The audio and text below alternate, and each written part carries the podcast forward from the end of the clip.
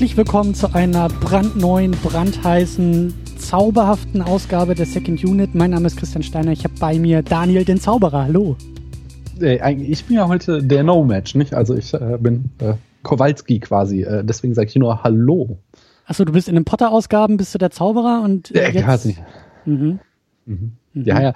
Na, ist das ja ähm, spannend, nicht? Dass wir einen äh, Muggel als einen der Protagonisten haben, nachdem die vorher immer bestenfalls Block-Devices waren. Und äh, von daher heute mal äh, äh, kein Zauberspruch von mir. Wir hatten im Vorgespräch gesagt, dass du eigentlich apparieren können solltest, müsstest, tätest, aber das hat ja auch keinen Zauberspruch, hast du mir dann wieder genau. gemacht. So viel, was ich noch lernen muss und ich glaube auch so viel, was wir hier noch diskutieren müssen.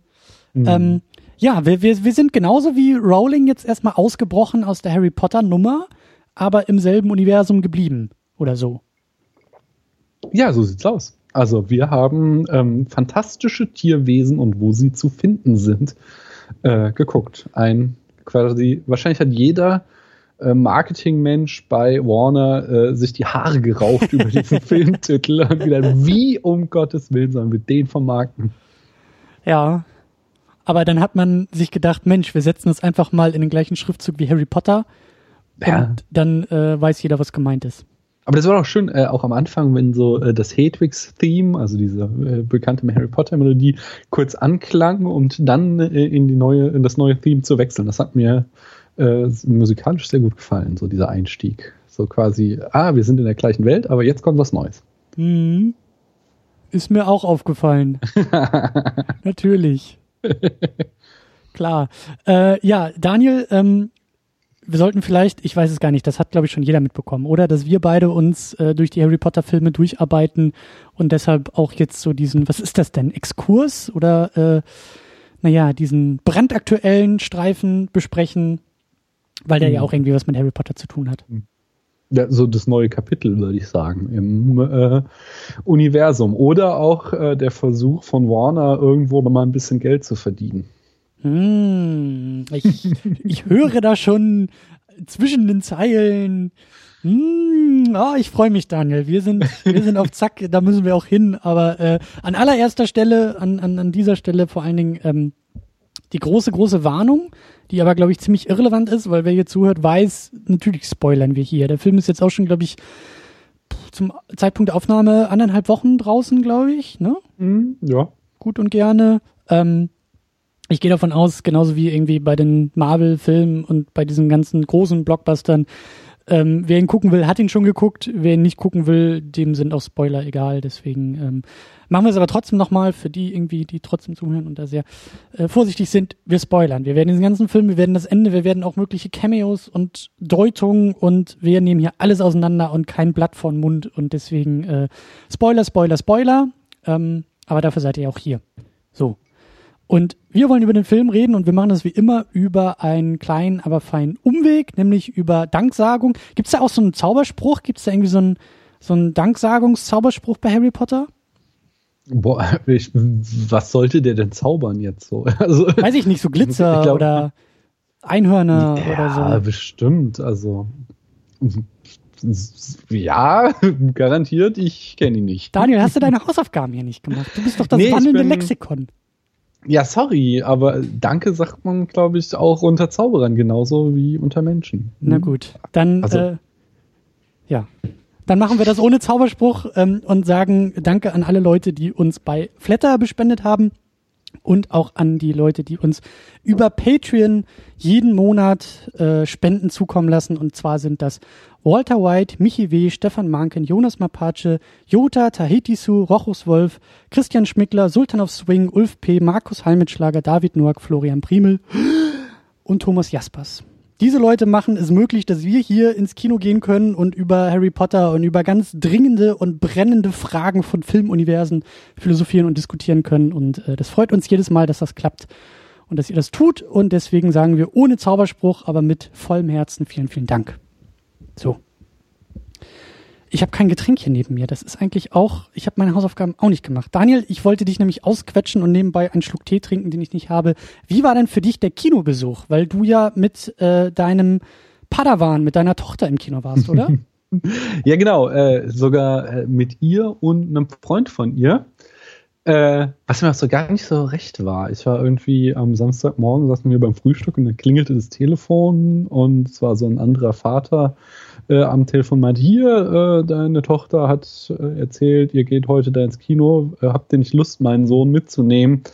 Und da kannst du schlecht Nein sagen, aber ich hatte ja auch den Trailer gesehen und ich wusste halt auch schon, das ist nicht ohne wird, dieser Film. Und ich wusste halt, also ich hatte auch mit äh, Paula, meiner Freundin, drüber gesprochen und äh, gesagt, so, ich bin zuversichtlich, dass, dass mal unsere Tochter das äh, wegstecken kann. Aber so ein anderes Kind, habe ich ja auch schon erzählt, ich weiß ja nicht, was der von der Medienkompetenz hat und gar nichts.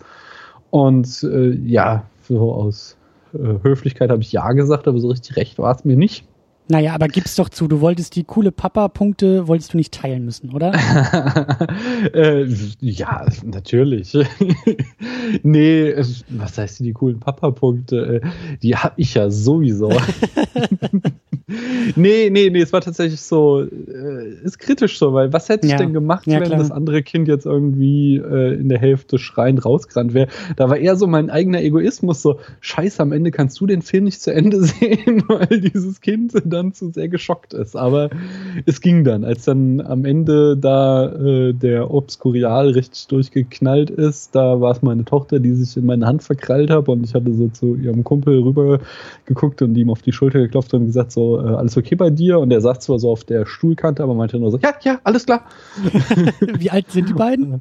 Mhm. Sind beide neun Jahre alt, ja. Und der und Film ist ab sechs oder ab sechs. zwölf? Genau, er war ab sechs freigegeben. Ha, das ist aber auch schon wieder hm.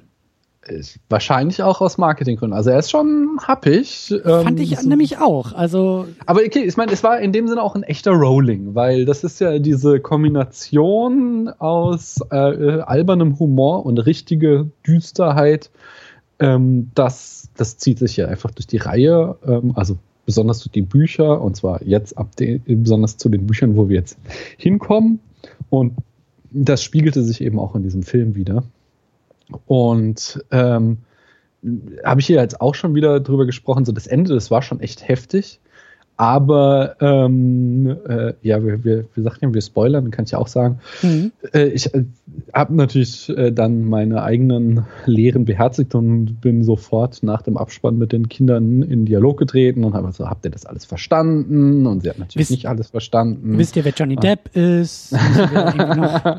äh, nee, das haben wir nicht besprochen, sondern eher so ihnen nochmal erklärt, dass halt äh, der Junge quasi seine Magie unterdrückt hat und deswegen ist er halt äh, ja, ist diese Wolke aus ihm herausgebrochen und dann vor allen Dingen hatten wir ja diesen einen kleinen Hint, dass er am Ende überlebt, dadurch, dass er so ein kleines Wölkchen aufsteigt, äh, ganz zum Schluss, äh, nachdem Johnny Depp schon verhaftet ist.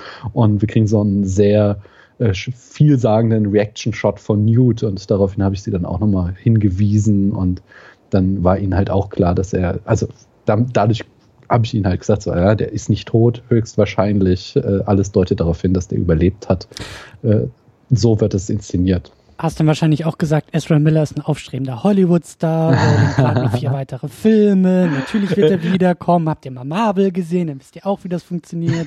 Ich kann mir das Gespräch sehr gut vorstellen. Ich weiß ganz so genau, wie das... Nein, es war mehr so ein auf, äh, was habt ihr verstanden? Und äh, das habe ich so aus ihnen rausgekitzelt, weil es ja auch so, wenn du Kinder fragst, und wie hat es euch gefallen? Gut. Ja.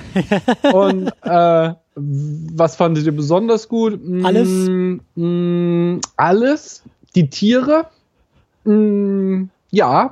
und dann musst du halt äh, durch gezieltes Fragen rauskitzeln, dass halt da doch noch ein paar Unklarheiten sind und äh, da haben wir sie eher raus, äh, ja.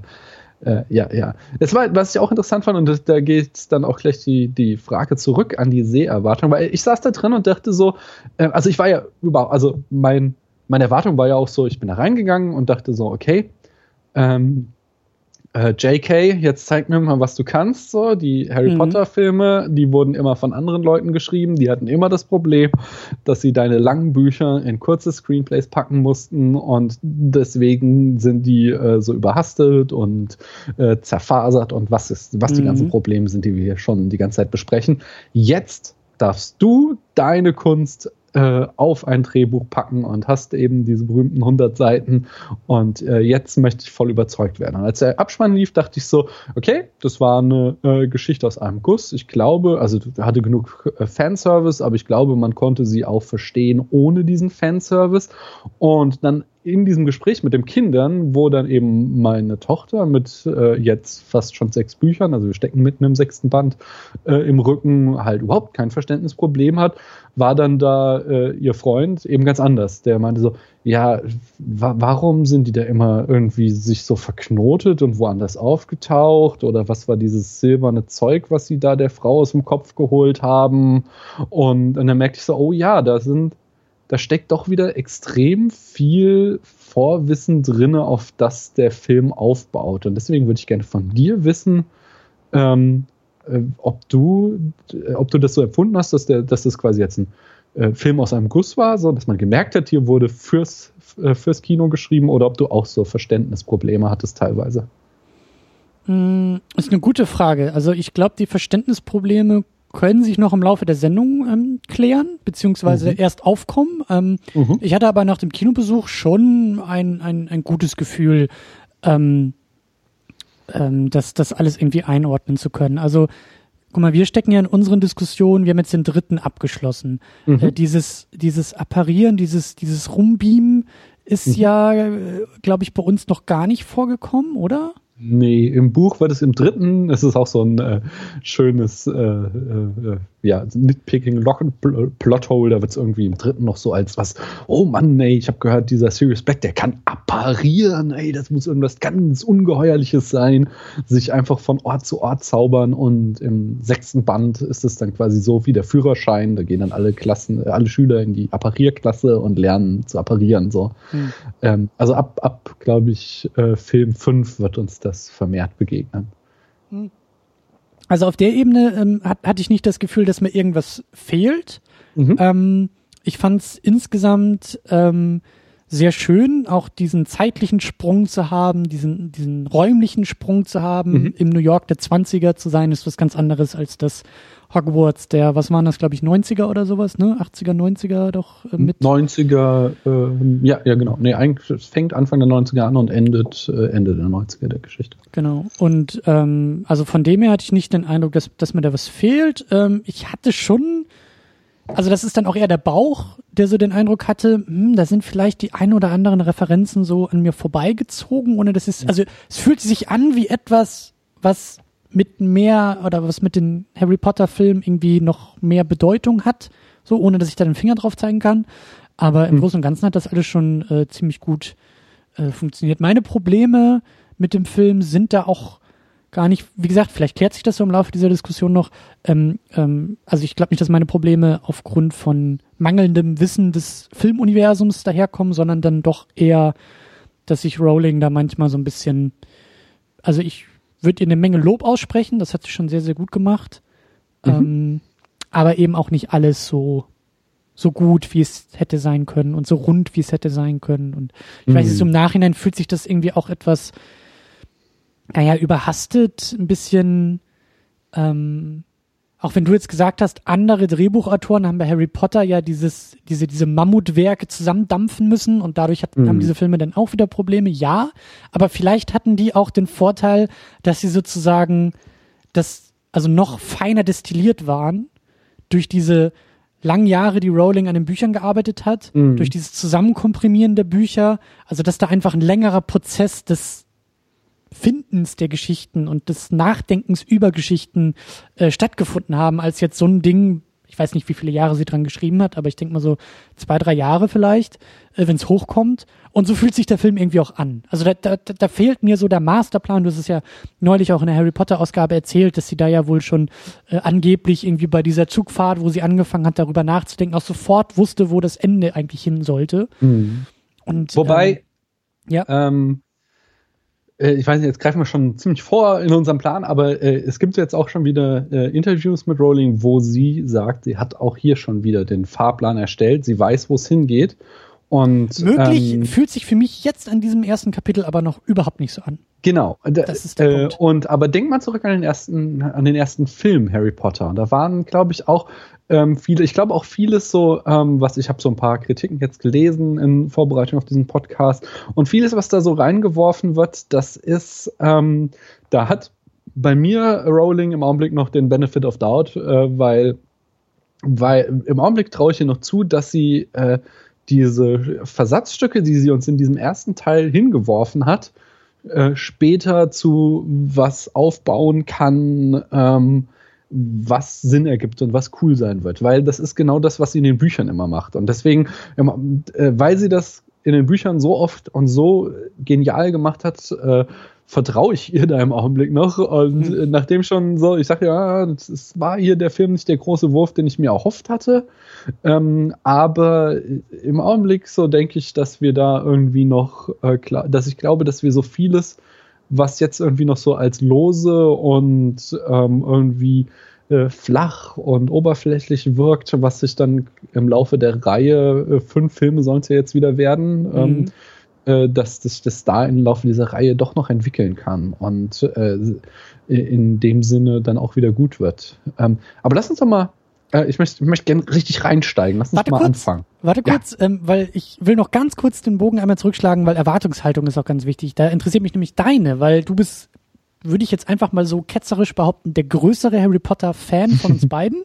Äh, für mich war das jetzt eher so eine Pflichtübung, also das ist gar nicht so negativ gemeint, mhm. sondern es war jetzt eher aus dem Kontext heraus, dass wir jetzt diese Filme, diese Harry Potter Filme auch besprechen und ich mich da so langsam reinarbeite, war da eher so eine ich sag mal, vorsichtige Neugier vorhanden. Wenn, da, wenn dieser Kontext gar nicht gewesen wäre, ich glaube, ich hätte den Film komplett ausgesessen im Kino und hätte mhm. wahrscheinlich in zwei Jahren vielleicht mal drauf geguckt oder so. Und äh, also, ne, so das, das Feuer, die Leidenschaft war da bei mir halt nicht so äh, mhm. vorhanden wie jetzt irgendwie beim nächsten Captain America, Superman oder wie sie sonst heißen, aber bei dir glaube ich schon schon eher, oder? Und vor allen Dingen war das doch auch der erste Kinobesuch für deine Tochter zum Thema Harry Potter oder? Ja, auf jeden Fall. Das war, also das, das war schon geil und das, aber das war tatsächlich, habe ich jetzt auch nicht irgendwie von langer Hand geplant, sondern das war eher, als du mich angehauen hast, wollen wir nicht darüber reden. Da dachte ich mir, das ist ja eigentlich eine gute Idee.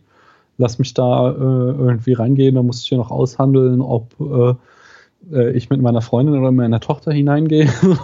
und die Babysitterin hat es dann entschieden, weil sie keine Zeit hatte, wurde es dann die Tochter. ähm, äh, nee, tatsächlich, mich, mich hatte mehr dieses, dieses neue, de, äh, das Drama, das achte Buch, äh, das verwunschene Kind, das hatte mich gehypt. Jetzt, äh, das habe ich jetzt auch mittlerweile schon durchgelesen. Ähm, das war für mich eher so dieses, äh, oh ja, da bin ich gespannt das drauf, dieses Fantastic Beasts and Where to Find Them war für mich von Anfang an, hatte es für mich zu sehr äh, eben diesen Cash-Cow-Charakter, dass wir eben wie gesagt, das ist, äh, es, es gibt so ein perfektes äh, Video von ähm, How It Should Have Ended, äh, wo sie irgendwie die Harry Potter-Reihe in 90 Sekunden oder so machen und dann am Ende sitzen dann Harry, Ron und Hermine ähm, gemeinsam im Gryffindor-Raum und äh, dieses Fantastic Beasts äh, ist ja eigentlich ein Schulbuch mhm. aus der Welt, was Rowling geschrieben hat und Hermine sitzt da und liest dieses Buch und sagt so, ach, ich wette, eines Tages machen sie einen Film daraus und äh, Harry und Ron, it's never gonna happen. und es ist halt so, war tatsächlich dieses so, echt jetzt, das müsst ihr verfilmen, das, das hatte, also, äh, mhm. das hatte für mich, als, als ich das erste Mal das Gerücht hörte, war es tatsächlich so, oh nee, da müssen sie jetzt tatsächlich irgendwie noch Geld rauspressen und, ja. ähm, als ich dann hörte, okay, Rowling schreibt es selbst, da erweckte, äh, erwachte dann schon wieder so das Interesse in mir. Aber es war nie so, dass ich Feuer und Flamme darin war äh, an dem Projekt irgendwie. Und da, da, da ähm, spielt auch mit rein, dass ich dann halt auch als ziemlich schnell herauskristallisierte, dass Eddie Redmayne die Hauptrolle spielt. Und ich finde Eddie Redmayne leider einen der überschätztesten Schauspieler äh, der aktuellen äh, Starriege in Hollywood und ich verstehe nicht, warum die den so mit Oscars bewerfen, weil meines Erachtens hat der Mann nur einen Gesichtsausdruck und den hat er auch hier wieder äh, die ganze Zeit zur Schau gestellt. Mhm. Ähm, ja.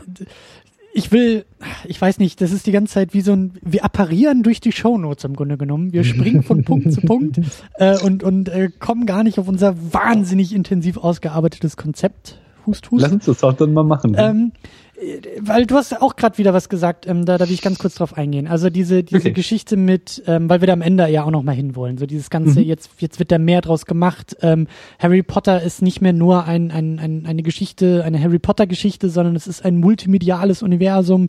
Sie hat im, im Netz mit diesem Potter Moor hat sie da Mhm. irgendwie noch, ähm, ja, wie soll man sagen, ähm, äh, fast schon Art äh, Sekundärliteratur oder was, also Erweiterung der, der, der, der Welt erschaffen in Textform. Sie hat, wie du gesagt hast, dieses Theaterstück, äh, äh, ich glaube nicht selber geschrieben, aber zumindest so mit äh, überdacht und überwacht und jetzt kriegen wir diese Filme und das stimmt. Also die Filme selbst, ähm, Da hat sie aber was total Cleveres hier gemacht. Ja, ich glaube, sie hat das äh, Beste aus, aus der Situation gemacht Ja. irgendwie. Also, nee, äh, auch, auch nochmal auf dieses Multimediale, da muss ich jetzt auch nochmal reinspringen. Es gibt, ähm, ich hatte das schon mal erwähnt in irgendwann, dass es so eine äh, Notiz von ihr zu einem Drehbuch gab, ähm, wo sie sagte, das kann Dumbledore jetzt nicht sagen, denn er ist schwul.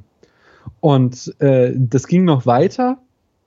Äh, Im, im, da kommen wir auch noch hin. Im siebten Band kommt nämlich heraus, dass äh, mhm. dass Dumbledore und äh, Grindelwald, der ja hier auch, wir spoilern, äh, eine große Rolle spielt, ähm, dass die äh, sehr gute Freunde waren und sich diese Freundschaft halt entzweit hat und dann am Ende es zu einem äh, dramatischen Duell kam, in dem äh, Dumbledore Grindelwald besiegt hat, auf dessen und auf diesem Sieg basiert eigentlich so sein ganzer Ruhm. Also das war so die die Geburtsstunde seines Ruhms, sagen wir es so. Er ist ja äh, auch später noch für andere Sachen dann berühmt. Ähm, aber äh, sie hatte dann eben in dieser Anmerkung hereingeschrieben, dass eben Grindelwald und ähm, Dumbledore nicht nur Freunde waren, sondern die waren ein Liebespaar.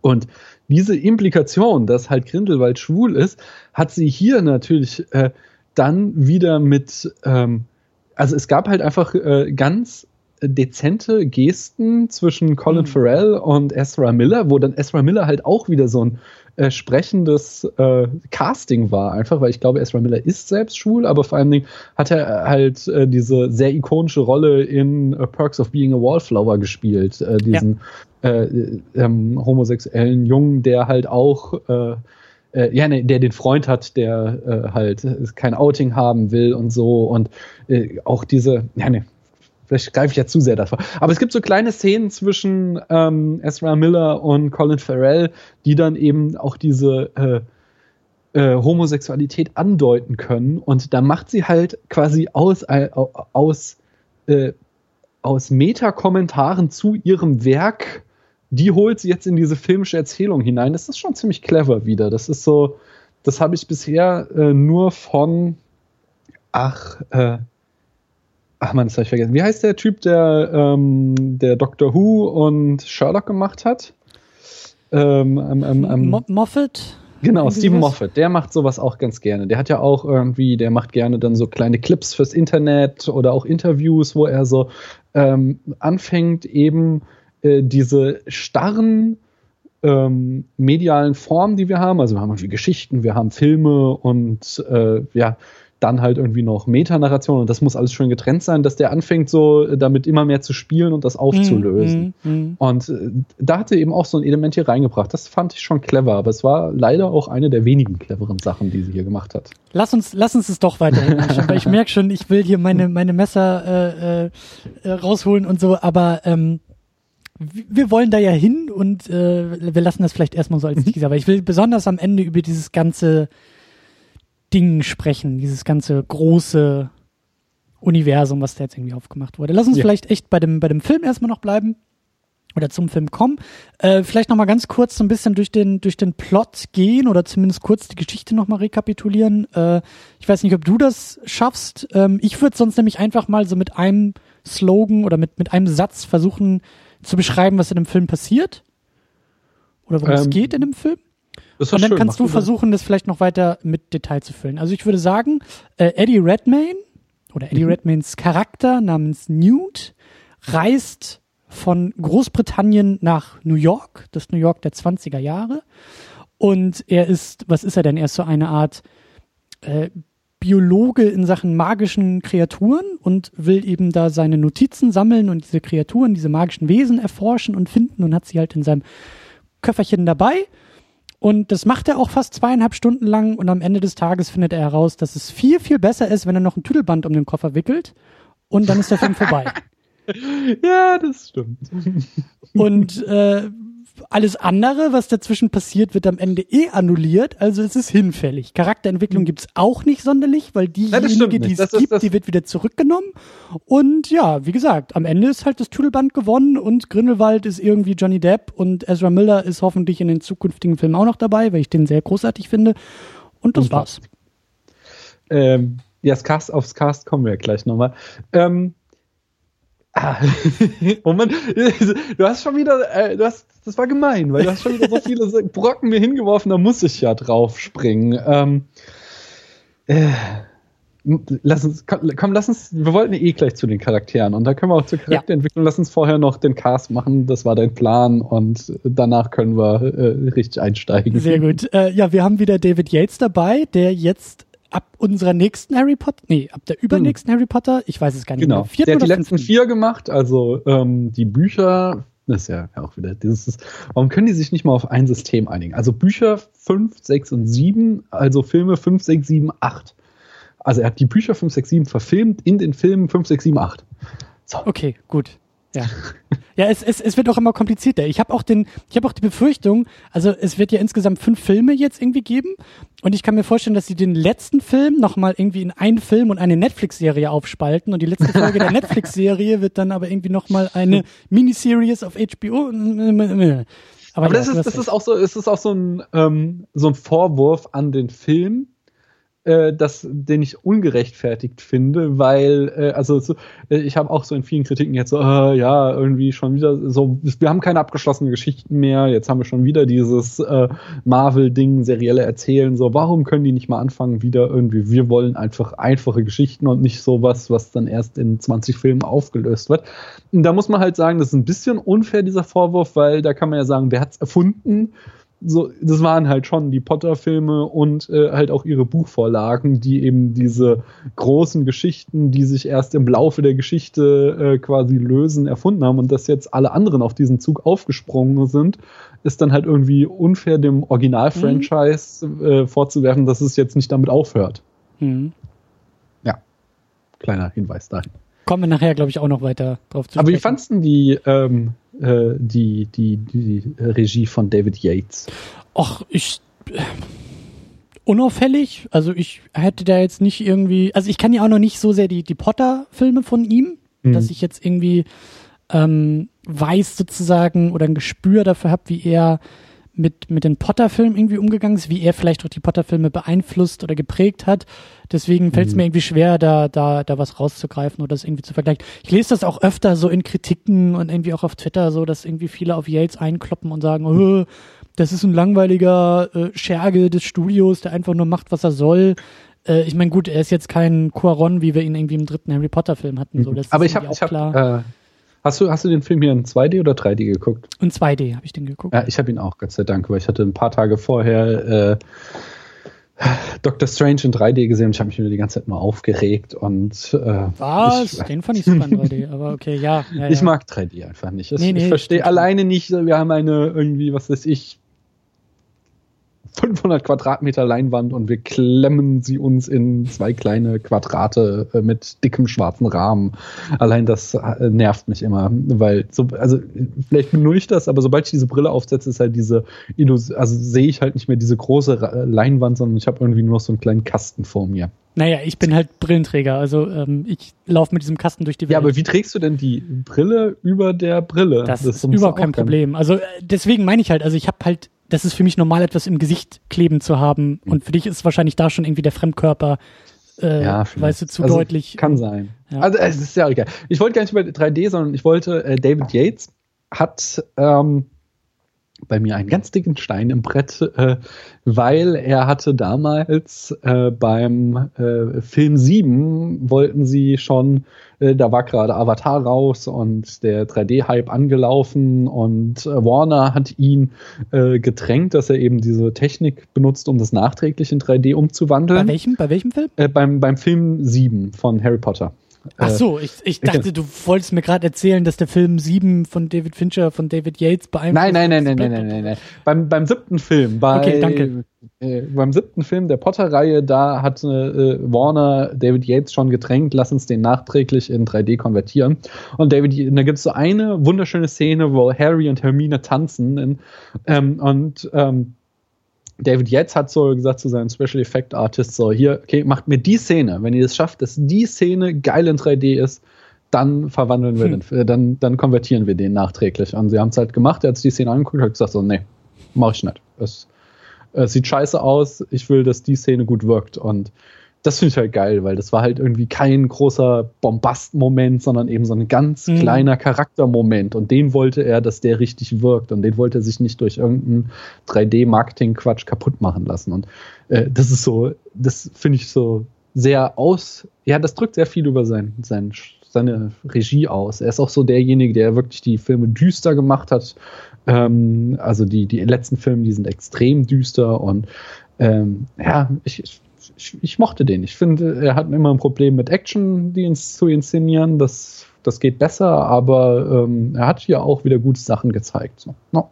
Ja, also ähm, ich glaube, wie gesagt, das meine ich so mit unauffällig. Also die Probleme, mhm. die ich mit dem Film habe, die stammen, glaube ich, nicht äh, großartig aus seiner, aus seiner Feder. Ich glaube, ich habe echt eher, also ich will sie loben und ich werde sie loben, was Rowling gemacht hat. Nee, ernsthaft. Also überhaupt, das darf man auch wieder nicht zu, zu, zu vorschnell irgendwie abtun. Also Rowling kommt irgendwie aus den Büchern, ja, mhm. und, und ich habe großen, großen Respekt vor ihr, wie sie, was wir auch schon erwähnt hatten, wie sie mit dem ganzen Ding irgendwie auch umgeht. Ich glaube auch, dass Harry Potter, ähm, wir leben in einer Zeit, in der Autoren, mhm. Künstler, ähm, Menschen, die Dinge, also die, die Erzählung erschaffen, ähm, diese, diese Erzählung ähm, wird diesen Menschen entrissen. Mhm. Du hast ein, wir, wir sind in einer Zeit, in der es einfach nicht mehr möglich ist, deine Erzählung zu verwalten oder zu auf eine gewisse Art und Weise zu kontrollieren. Das hat mhm. was Positives natürlich auch an sich, an sich. Also, obwohl ich keine lese, finde ich die Idee von Fanfiction großartig und dass Leute sozusagen aus so einer Graswurzelbewegung sagen, hey, schnappen uns die Figuren und wir machen einfach mal, was wir wollen und so. Alles super, alles cool. Aber auch von oben. Also, Rowling sitzt da zwischen den Stühlen, weil ich glaube, Warner Brothers kommt da irgendwie auch auf sie zu und vor allen Dingen der Chef von Warner Brothers, der wenn man sich auch ein bisschen mit Hollywood beschäftigt, sich halt wirklich erst noch beweisen muss und halt Riesenprobleme mit den Superheldenfilmen hat, weil die einfach nicht die Milliarden einspielen, die sie sollen und so weiter und so fort. Aber ich glaube, dass sie einfach ähm, ja sehr stark zwischen den Stühlen sitzt. Es, ist, es gibt keine Welt, es gibt keine Dimension, es gibt kein Paralleluniversum, äh, das auch nur denkbar ist, in dem Rowling in der Lage ist zu sagen, nein. Also das, das, das geht nicht. Die Frau braucht kein Geld mehr. Die Frau macht es mhm. auch nicht des Geldes wegen. Aber ich glaube, die weiß auch, wie der Hase läuft. Und der Hase läuft entweder mit oder ohne sie. Mhm. Und ich finde es sehr, sehr klug, wie sie damit umgeht, weil ich schon den Eindruck habe, dass sie sagt oder dass sie in der Lage ist, das Ganze noch so gut es geht zu begleiten und auch zu beeinflussen. Und dann zu sagen, okay, ich weiß, dass dieses ganze Harry Potter Ding so wahnsinnig groß geworden ist, es muss weitergehen, es wird weitergehen. Also mache ich mal ein Theaterstück. Und dann setze ich mich mal hin und schreibe selber die Drehbücher für eine Geschichte, die irgendwie 60 Jahre zuvor spielt in einem ganz anderen Land. Das finde ich dann wiederum sehr, sehr klug und sehr, sehr schön, weil wir haben eben auch bei anderen Künstlern und Autoren von popkulturellen Sagen gesehen, dass sowas schnell auch über den eigenen Kopf hinauswachsen kann und ein Ego entstehen kann, was dann eben nicht mehr in der Lage ist, auch abzuliefern. Und äh, da blicke ich eben sehr deutlich äh, und stark Richtung Star Wars. Und George Lucas mhm. ist mit diesem Ding, ist mit seinem Werk, ist an seinem Werk komplett gescheitert. So weit, dass eben die Maschinerie da draußen ähm, ihm dieses Werk aus den Händen gerissen hat und gesagt hat, wir machen das jetzt. Und zwar ohne dich. Und diese Variante ist auch bei Rowling denkbar, in Zukunft denkbar, in Theorie denkbar. Und ich finde es dann, wie gesagt, auch sehr mutig, dass sie sagt, A, ich spring da rein und B, ich mache mir das auch nicht so leicht, wie ich es mir machen könnte.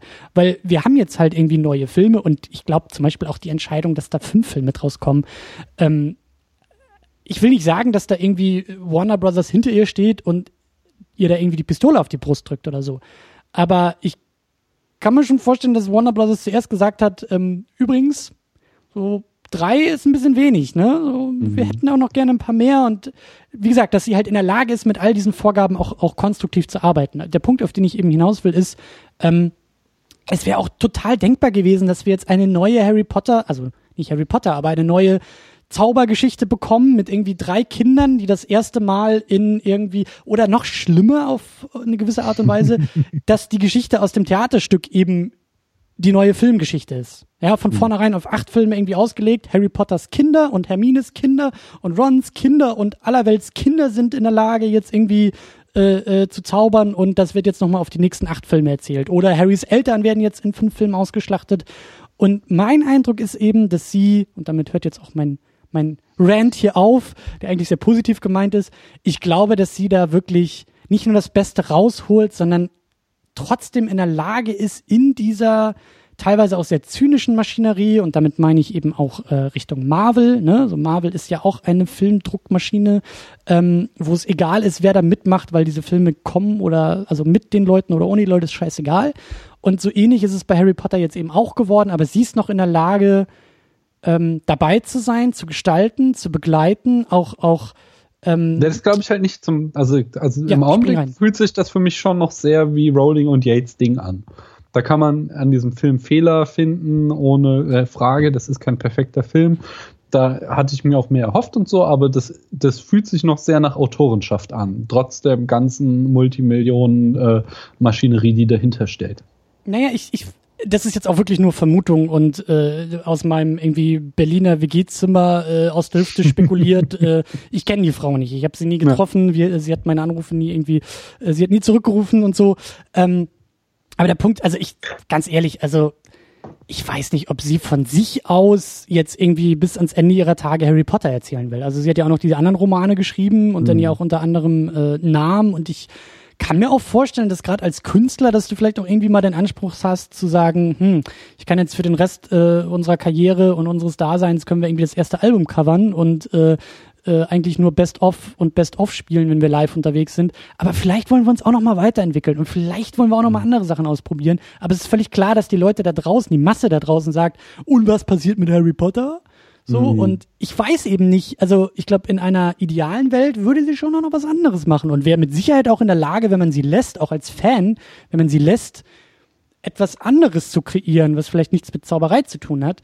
Ähm, aber das ist nun mal das, was die Leute wollen und das ist auch das, was eben, ja, von allen anderen Faktoren, wie eben dem Filmstudio gefordert wird, weil das ist verlässlich und das Publikum ist eingebaut und mach doch mal und äh, aber ich glaube, wie gesagt, dass sie da jetzt auch nicht, also nicht falsch verstehen. Sie ist da kein, ich, ich, ich sehe sie da nicht als, als fremdgesteuert oder sowas. Also das mhm. ist schon auch ihr Ding. Ähm, und ich glaube auch, dass die Entscheidung, die sie getroffen hat, im Rahmen dieser Erzählung und im Rahmen dieses Filmes auch zum großen Teil von ihr kommen. Ähm, es ist halt aber dann doch, finde ich, auch wieder ziemlich stark an anderen oder mit oder vergleichbar mit anderen Trends, bei denen ich mir auch dachte, na, also das hättest du, wenn du vielleicht noch zwei Jahre mehr Zeit gehabt hättest, nochmal fünfmal übers Drehbuch zu gehen, dann wäre es vielleicht auch nochmal ein bisschen anders ausgegangen. So. Mhm. Aber naja. Ja, das stimmt. Andererseits hast du dann halt auch so, ähm, also ich glaube, ich spekuliere natürlich genauso, aber nach allem, was ich halt von ihr lese und höre und so, glaube ich schon, dass sie dieser Welt einfach sehr verbunden ist und dass sie in also, äh, ich glaube, die anderen Projekte, die hat sie jetzt auch nicht beiseite gelegt, sondern ich glaube, diese Krimi-Reihe zum Beispiel, die sie da hat, die setzt sie auch fort. Aber äh, ich glaube eben, dass sie auch nicht mit dieser Harry Potter-Welt abgeschlossen hat. Und ähm, da kann man natürlich jetzt, ähm, ja, mein, mein, mein, mein großes äh, weinenden, weinendes Herz ist da immer äh, Tolkien, der eben auch ja diese mhm. gigantische Imagination in sich hatte aber es eigentlich nur geschafft hat, zwei Bücher darüber zu schreiben. Er hat halt äh, drei, aber dieses De Maria, das ist halt die Bibel von äh, Herr der Ringe und das kann man nicht lesen. Ich habe es zweimal gelesen, aber man kann es nicht lesen. Und äh, darüber hinaus gibt es halt dann ähm, jede Menge Fragmente von, ähm, von Tolkien, wo er halt Geschichten angefangen hat, die in Mittelerde spielen und die er dann aber nie geschafft hat zu vollenden.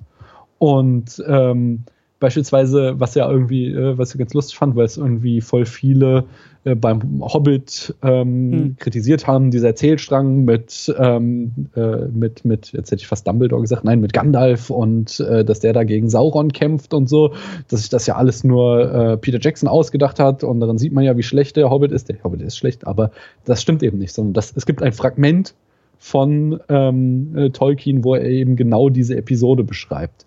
Und so, er hat halt noch jede Menge Geschichten in dieser Welt angefangen und hat es eben nie geschafft, die fertigzustellen. Und da denke ich dann so, ja, vielleicht ist halt auch nicht gar nicht schlecht so, äh, wenn halt diese Frau uns diesen, äh, diese, weil da bin ich wieder bei Tamino beim letzten Mal. Ich verbringe halt echt gerne Zeit in dieser Welt und vielleicht ist da nicht jede Geschichte perfekt, aber es ist doch auch schön, jetzt mal wieder irgendwie da zu sein und diesen Niffler einfach zu sehen. Allein den dafür hat sich doch der Film schon gelohnt, weil das war auch nur so ein kleiner Gag in den Büchern, dass es eben wer, diese wer, wer, ist, wer ist der Niffler? Der Niffler ist dieser Maulwurf, der total heiß auf Gold ist. Ah, okay. Und das ist halt so, wie gesagt, den haben die irgendwann mal im Unterricht durchgenommen und dann wird der da immer nebenbei wieder so als kleiner Gag eingeführt. Zum Beispiel, dass der mal einer Lehrerin ins Büro gesetzt wird und dann verwüstet der da alles auf der Suche nach Gold. Und, und den da einfach mal zu sehen und dann echt schön Comic Relief äh, in dem Film zu haben in Form dieses Nifflers, das sowas erwärmt einfach mein Herz und da denke ich mir so, ja,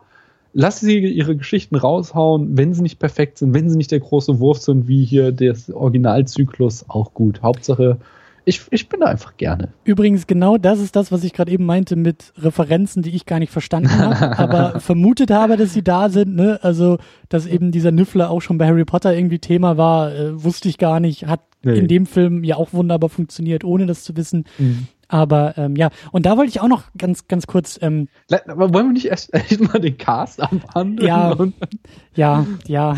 wir bewegen uns sehr langsam hier durch, aber es gibt so viel, so viel äh, zu erzählen. Ja, genau, den Cast. Lass uns kurz und knapp äh, und dann auch über die Charaktere sprechen. Ich gehe einfach nur mal kurz die Liste durch. Wir haben Eddie Redmayne als Newt dabei, hast du ja auch schon gesagt. Mm. So, mm. ähm, ich persönlich habe Eddie Redmayne einfach noch gar nicht so oft gesehen. Ich glaube, das mm. ist das erste Mal, dass ich ihn so als Protagonisten irgendwo überhaupt wahrgenommen habe. Mhm. Ähm, also für mich ist diese Nummer noch nicht so verbraucht, wie vielleicht mhm. für dich oder für andere, die ihn irgendwie schon öfter gesehen haben. Äh, Colin Farrell als halt, also er guckt halt, ich finde, er guckt immer so leicht bekifft fragend. Und das macht er halt, ob er jetzt gesagt kriegt, dass er gerade hingerichtet werden soll oder ob er irgendwie gerade äh, sich äh, quasi datet mit der Frau seiner Träume, hat immer diesen äh, leicht grenzdebil lächelnden Blick drauf und das, er, ich verstehe Er spielt, also ich habe auch ein, zwei Interviews mit ihm gesehen, so ich glaube, er ist ist auch, also er trägt da auch ein bisschen was von sich selbst mit rein. So dieses mm, schüchterne, zurückhaltende, so, so wirkt er auch in anderen Situationen. Mm. Es sei denn, er spielt da auch seine Rolle irgendwie noch in den Interviews, kann ja sein, aber ähm, hat so ein bisschen für mich so diesen Jesse Eisenberg. Ähm, Wobei ich Jesse Eisenberg talentierter finde. Ja, aber ich habe das Gefühl, er spielt halt auch immer den Jesse Eisenberg, ja, nur mit einem anderen Namen. So, das ja. ist irgendwie immer. Naja, ähm, Colin Farrell als als Graves. Ähm, Großartig ja, okay. Also ich, vielleicht habe ich auch immer noch das Problem, dass ich bei Colin Farrell an das Total Remake denken muss und äh, da irgendwie noch Wunden in mir trage. Aber ähm, naja. Äh, Catherine. Ja, großartig war auch übertrieben, aber ich mochte den. Ich fand, äh, der hat ähm, von Anfang an ein äh, zwielichtigen Charakter gespielt, Absolut. der auch genauso gut hätte gut sein können, nur halt besonders streng. Er hat auch immer wieder so seine kleinen Momente mit Tina gehabt, wo ich dachte so, ähm, so, ah ja, er ist doch eher so der ähm, eher weichherzigere im Gegensatz zu der Ministerin so und von daher ich, ja, hat er gut gemacht, fand ich. Absolut und ich finde es ultra schade, dass er mal gucken, wie es dann weitergeht, aber ja eigentlich mhm. irgendwie jetzt so rausgeschrieben ist, weil Johnny Depp seine Karriere retten muss. Also irgendwie, hm, ich weiß nicht. Ja. naja. Äh, Catherine Waterston als Tina, die ich äh, gar nicht so sehr, also nicht bewusst irgendwie kenne. Ich weiß nicht, ob du sie irgendwie nochmal gesehen nee. hast. War, äh, mir, war mir vorher kein Begriff, aber hat es auch nice gemacht. Ähm, ja. Ja. Äh, absolutes Highlight in dem Film. Absolut. Dan Fogler als Kowalski ist für mich also die Figur in dem Film. Ja, ja, nicht, definitiv. Das ist quasi seine Geschichte hier. Der, der nominelle Hauptcharakter wird von ihm sowas von an die Wand gespielt. Er ist richtig, richtig gut. Und vor allen Dingen auch da wieder der Rückbezug Rowling weiß, was sie tut. Uns hm. einen Nicht-Magier an die Hand zu geben, der mit uns, durch den wir diese Geschichte und diese Welt äh, äh, wahrnehmen, ist super klug. Also im ersten mhm. Harry Potter war es halt Harry Potter selber, der die ganze Zeit durch die Gegend gerannt ist und ge gesagt hat, wie, was, was heißt das und äh, wo und was heißt das? Und hier ist es halt jemand, und das meine ich halt, ne, anstatt mhm. einem, also diese Nummer hätte sie ja nochmal durchziehen können, dass es halt ein Magier ist, der jetzt irgendwie erst seine Kräfte findet und mhm. nein, das ist eine ganz andere Geschichte zu sagen, okay, du bist jemand, du kommst sozusagen genauso wie wir von außen rein, aber deine Rolle ist eine ganz andere und äh, super, super schön gespielt, super schöne Figur, ähm, und war das nicht auch, hat sie da nicht auch irgendwie auf den Sack gekriegt, dass es immer irgendwie hieß, die Muggel wären so, so zweitrangig in den Harry Potter Geschichten und, und kommen halt so, so schlecht weg nicht. in den Büchern ja. und sind immer nur so, so ein bisschen dümmlich dargestellt oder irgendwie sowas. Und also irgendwie sowas habe ich halt in der, in, in, in der Kritik gelesen, so dass sie da auch mhm. sozusagen die Kritik am eigenen Werk ähm, konstruktiv in die Neuschaffung oder in die Weiterführung des Werkes irgendwie einfließen lässt. Mm, ähm, kann, kann sein, weiß ich nicht. Äh, da ich das auch speziell nie so empfunden habe, also natürlich, die Muggel haben einfach keinerlei Funktion in Harry Potter, aber das eben aus einem guten Grund, weil das halt irgendwie wichtig ist für die Geschichte. Deswegen habe hab ich da ist auch irgendwie die Kritik nie zu mir durchgedrungen. Hm. Und äh, mein persönliches Highlight und total underused ist eben Ezra Miller als Credence Barebone. Na, also, ich finde ihn, also ja, ja, er ist fantastisch. Ich habe erst im Abspann mitgekriegt, dass es Ezra Miller ist und ich bin aus allen Wolken gefallen. Echt? Das ist der im Film? Ja, und zwar eben auch, weil das, weil, äh, also für mich, äh, das sagtest du vorhin schon, ich glaube, wir können echt noch Großes von ihm erwarten. Und also, ich habe jetzt noch nicht so viel von ihm gesehen, aber ich kenne eben, also jetzt, äh, wir haben gerade auch bei mir im Podcast äh, We Need to Talk About mhm. Kevin äh, besprochen und dann eben Perks of Being a Wallflower, wo er so zwei total extrovertierte Typen spielt und ähm, ja, immer quasi ähm, an seiner Grenze ist an Schauspielern. Und äh, jetzt hat er hier halt eben eben so einen ganz introvertierten, ganz zurückhaltenden Typ, der äh, äh, ja, er zeigt eben eine ganz andere Facette seines Schauspiels, fand ich super. Ja, ich äh, habe eben Perks of Being a Wallflower. Ich äh, habe einen sehr großen Platz im Herzen für diesen Film mhm. und dadurch auch für ihn und äh, hoffe auch, dass er ist der, er ist der neue Flash im DC-Filmuniversum mhm. und ich wünsche mir so sehr, dass sie das auf die Reihe kriegen. Aber, ah, naja, also immerhin ist er in dieser Harry Potter-Geschichte jetzt schon mal drin. Ich glaube so, selbst wenn er bei DC untergeht über seine Karriere, also bei ihm wird es weitergehen. Das ist, glaube ich, so ja, der Punkt, auf den ich hinaus Der ist einfach zu, zu talentiert. Der, also, dem sollten sie die Oscars geben. Sollen sie Eddie Redmayne wieder wegnehmen und Ezra Miller in die Hand drücken. ja, nicht nur, nicht nur durch diesen Film. Und zu guter Letzt haben wir noch Alison Sudol als Queenie die zusammen mit, mit Dan Fogler als Kowalski eigentlich das Traumpaar des Filmes ist, oder? Mhm. Also. Ja. ja, ich fand sie jetzt, also nee, sie war absolut charmant und äh, sie war halt relativ eindimensional, das, aber halt jetzt auch nichts mit ihrem Schauspiel oder so, sondern nur von ihrem Charakter. Aber da kommen wir jetzt ja auch hin, oder? Ja, ich würde sagen, äh, weg mit den Schauspielern und hin zu den Charakteren, oder? Mhm. Tja. Das ist so eine steile These, sehe ich hier. Formulier sie doch mal. Du meinst du gleich den ersten Punkt, als ich aufgeschrieben habe, es gibt keine Charaktere außer Kowalski? Ja, da möchte ich, glaube ich, widersprechen.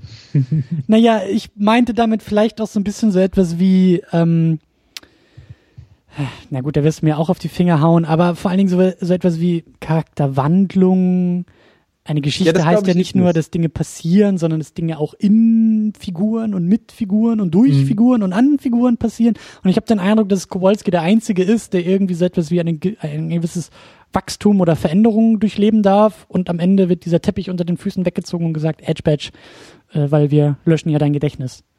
Ja, Jein. also da ist jetzt dieser Punkt, äh, wo, den ich vorhin schon andeutete mit äh, Benefit of a Doubt, ähm, äh, weil wenn du an den ersten Harry Potter zurückdenkst, da war ja eben Harry auch dieser äh, Nicht-Charakter. Und das habe ich da auch schon angemerkt. Ja, ja, genau. Und ähm, den, äh, und da denke ich halt so, äh, da gebe ich der Frau Zeit, dass sie den Newt uns noch näher bringt. Ich finde gut, dass wir nicht schon wieder eine Origin-Story haben. Weil äh, allein hier durch die Konkurrenz von Marvel kriegen wir halt die Origin-Stories um die Ohren gehauen. Äh, das war ja nicht mehr äh, alles, was nicht bei drei auf den Bäumen ist, kriegt eine Origin-Story. Und deswegen fand ich gut, dass irgendwie da Newt schon als fertiger Zauberer in diese Welt reinkommt.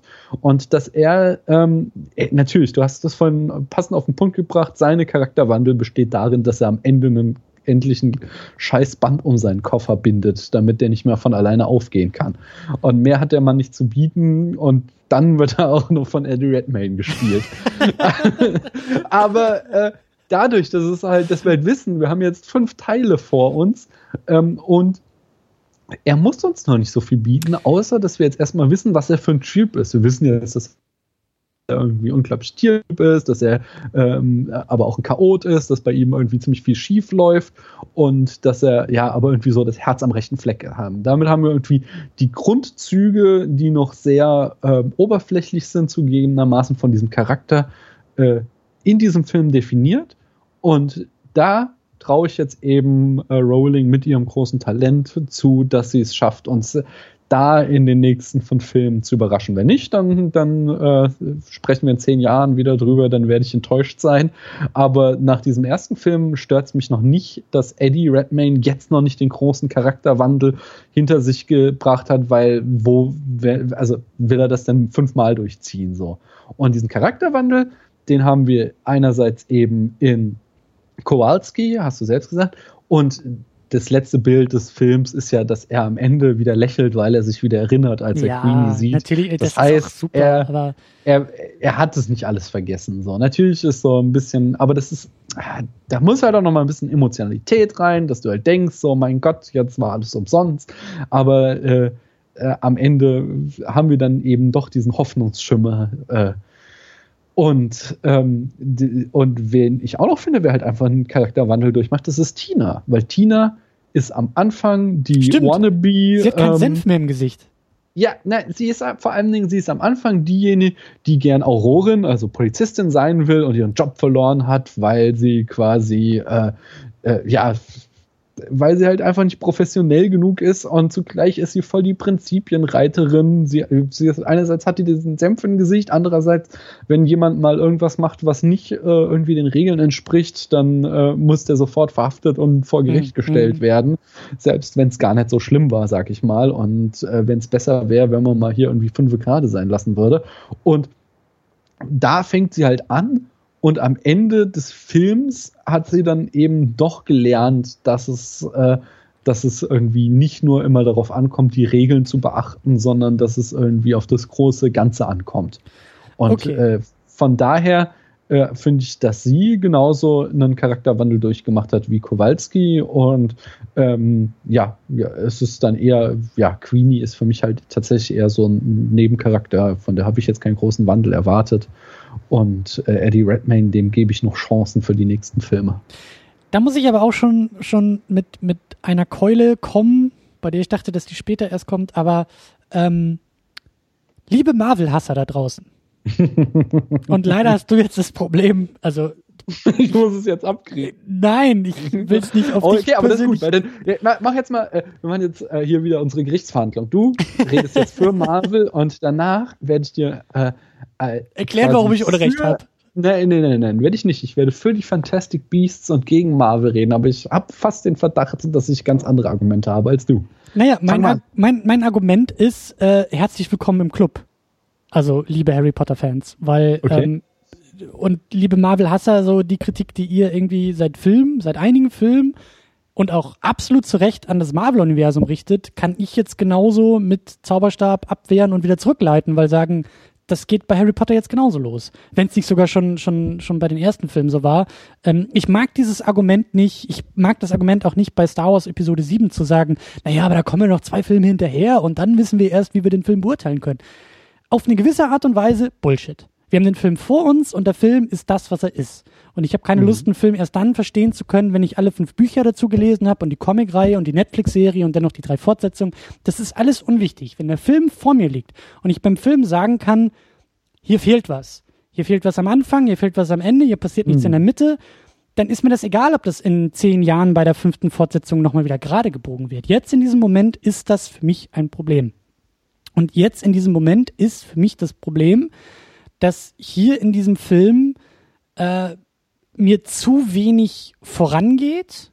Mhm. Gerade in den Figuren, gerade in den Charakteren, da hast du recht. Was aus Newt wird, wissen wir nicht. Wir wissen auch nicht, ob er im nächsten Film überhaupt noch dabei ist oder so. Das kann ja auch sein, dass Rowling sagt, Edge Badge, wir springen jetzt mal 60 Jahre noch weiter nach äh, weißt ja nicht, ne? Du kennst mhm. ihren Masterplan ja nicht. Aber ähm, auf der Ebene finde ich das schon irgendwie ein bisschen, ein bisschen, also ich bin der Meinung, dass die Kritik äh, berechtigt ist. Sie ist auch oft bei den Marvel-Filmen berechtigt und da will ich auch nicht erst, also da mag ich das Argument selber nicht als Fan zu sagen, ja, wart mal ab, also in fünf Jahren wissen wir, wie wir Captain America 3 auch endlich einordnen können. ist Bullshit. Entweder der ist jetzt in Ordnung, der passt jetzt und bezieht sich, das finde ich ist das Einzige, was man machen kann. Du kannst dich gerne zurückbeziehen. Du kannst gerne sagen, ja, der Film funktioniert, weil vor drei Jahren, als wir noch woanders waren in der Serie und so, dann finde ich geht's. Aber es ist so schwer. Ich, ich finde es so ein bisschen,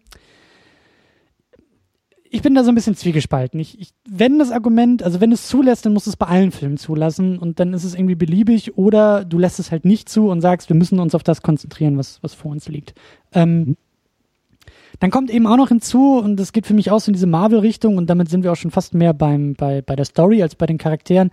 Also ich bin, ich bin kein großer Freund von diesen, von diesen, äh, wir drehen mal die letzten zwei Stunden zurück Plot-Mechanismen, mm. die Rowling hier eben benutzt und wenn der Film, und das tut Fantastic Beasts für mich, sehr langsam nur vorankommt mhm. und lange Zeit unkonkret gar nicht auf irgendwas abzielt oder es fühlt sich nicht so an, als ob er auf irgendwas abzielt, dann doch irgendwo landet und äh, wie man so schön sagt, so ne, die Scheiße auf den ähm, Ventilator trifft und es mal richtig zur Sache geht und dann fünf Minuten später alles wieder zurückgedreht wird, dann bin ich halt auch sauer und sag, ähm, was war das jetzt? Was soll das jetzt? Also zwei Schritte nach vorne und drei zurück ist für mich kein Fortschritt. Und das sind auch Mechanismen, die in den Superheldenfilmen unfassbar oft passieren. Ja, mhm. bestes Beispiel: Superman dreht im ersten Superman-Film so geil, wie er ist und so so symbolisch geil, wie ich es finde, aber er dreht halt irgendwie die Zeit zurück und äh, ist auch so ein Ding, wo man sagen kann, äh, aber er dreht sie zumindest nicht zurück bis an den Anfang der ganzen Geschichte. So, das ist der Punkt, auf, auf den ich hinaus will.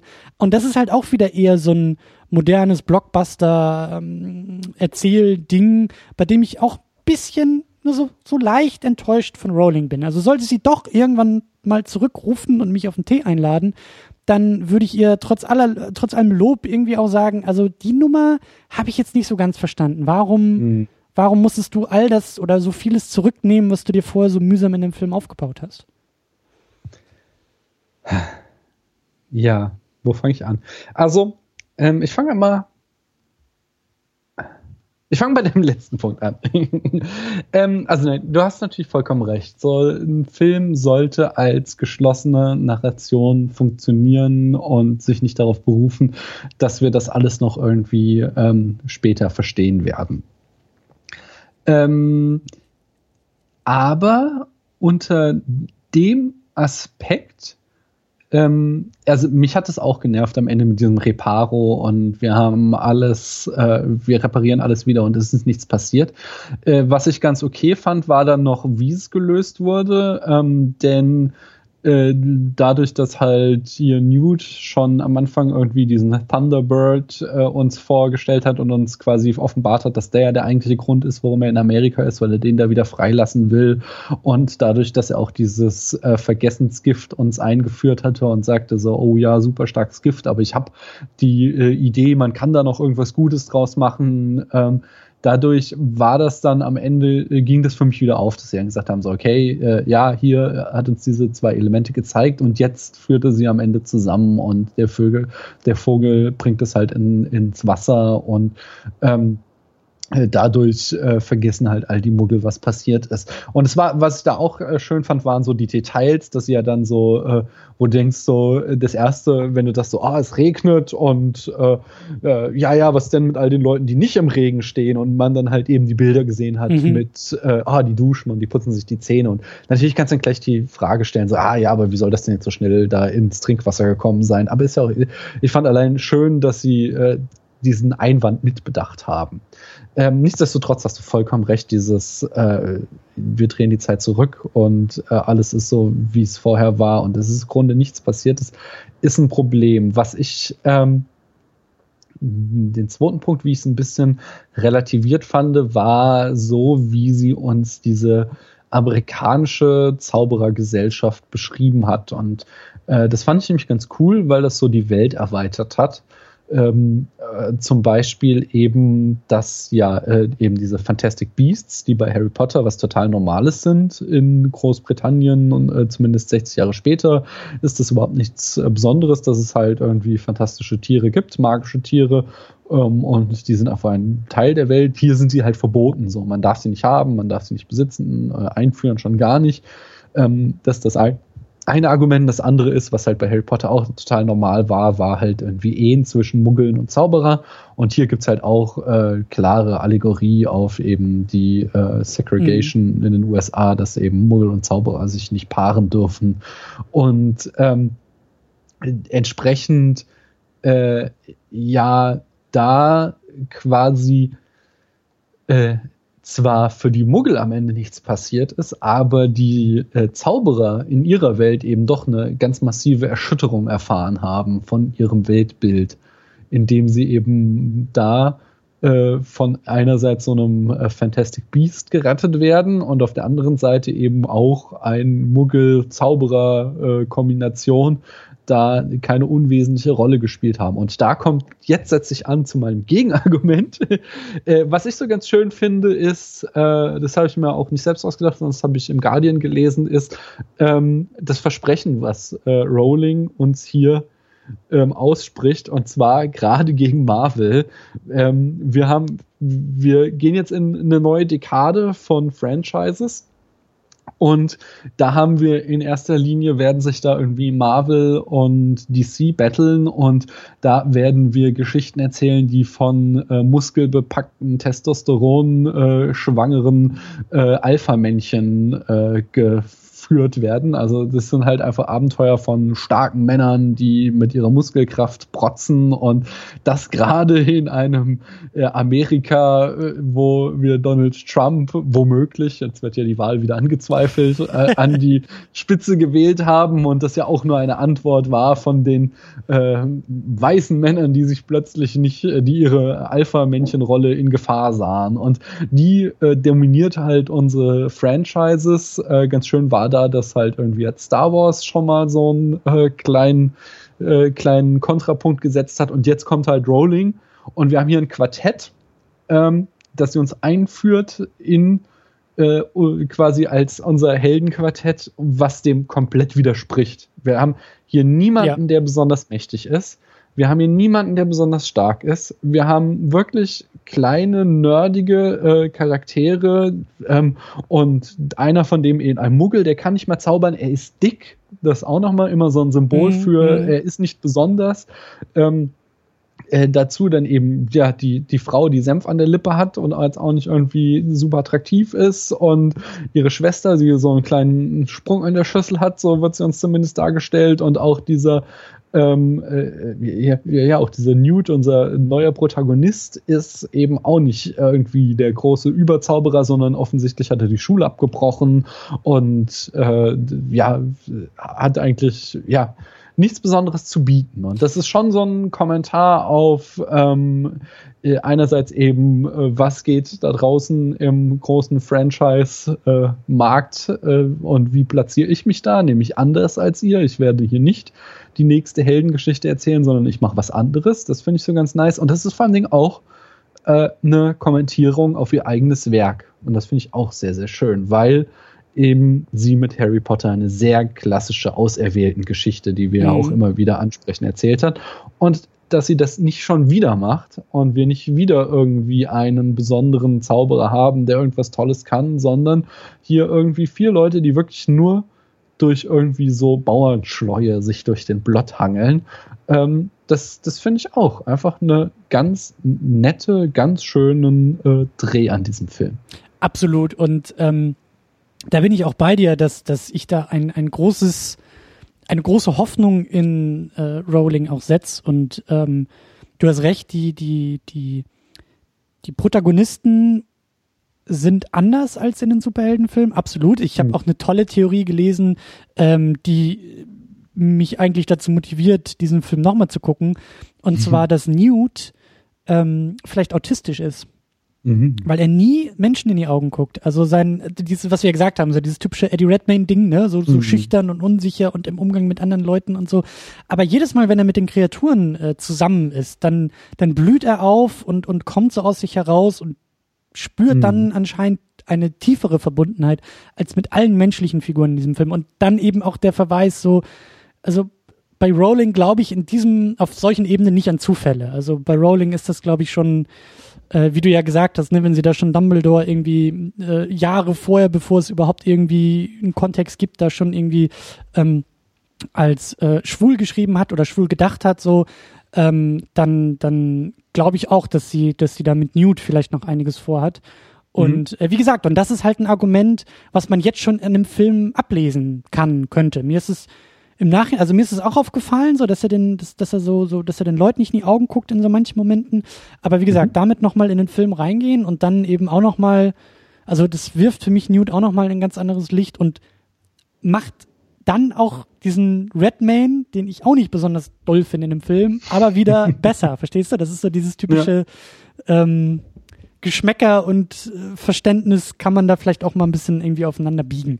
Aber ähm, äh, du, du, hast da vollkommen recht, aber gleichzeitig ist es dann doch wieder so, dass ähm, ja, dass, dass, äh, dass sie zwar einige Sachen vorantreiben kann und ausbrechen kann aus Mustern, aber finde ich dann in der Erzählung ja dann doch wieder in so in die eine oder andere Falle irgendwie tappt. Inwiefern?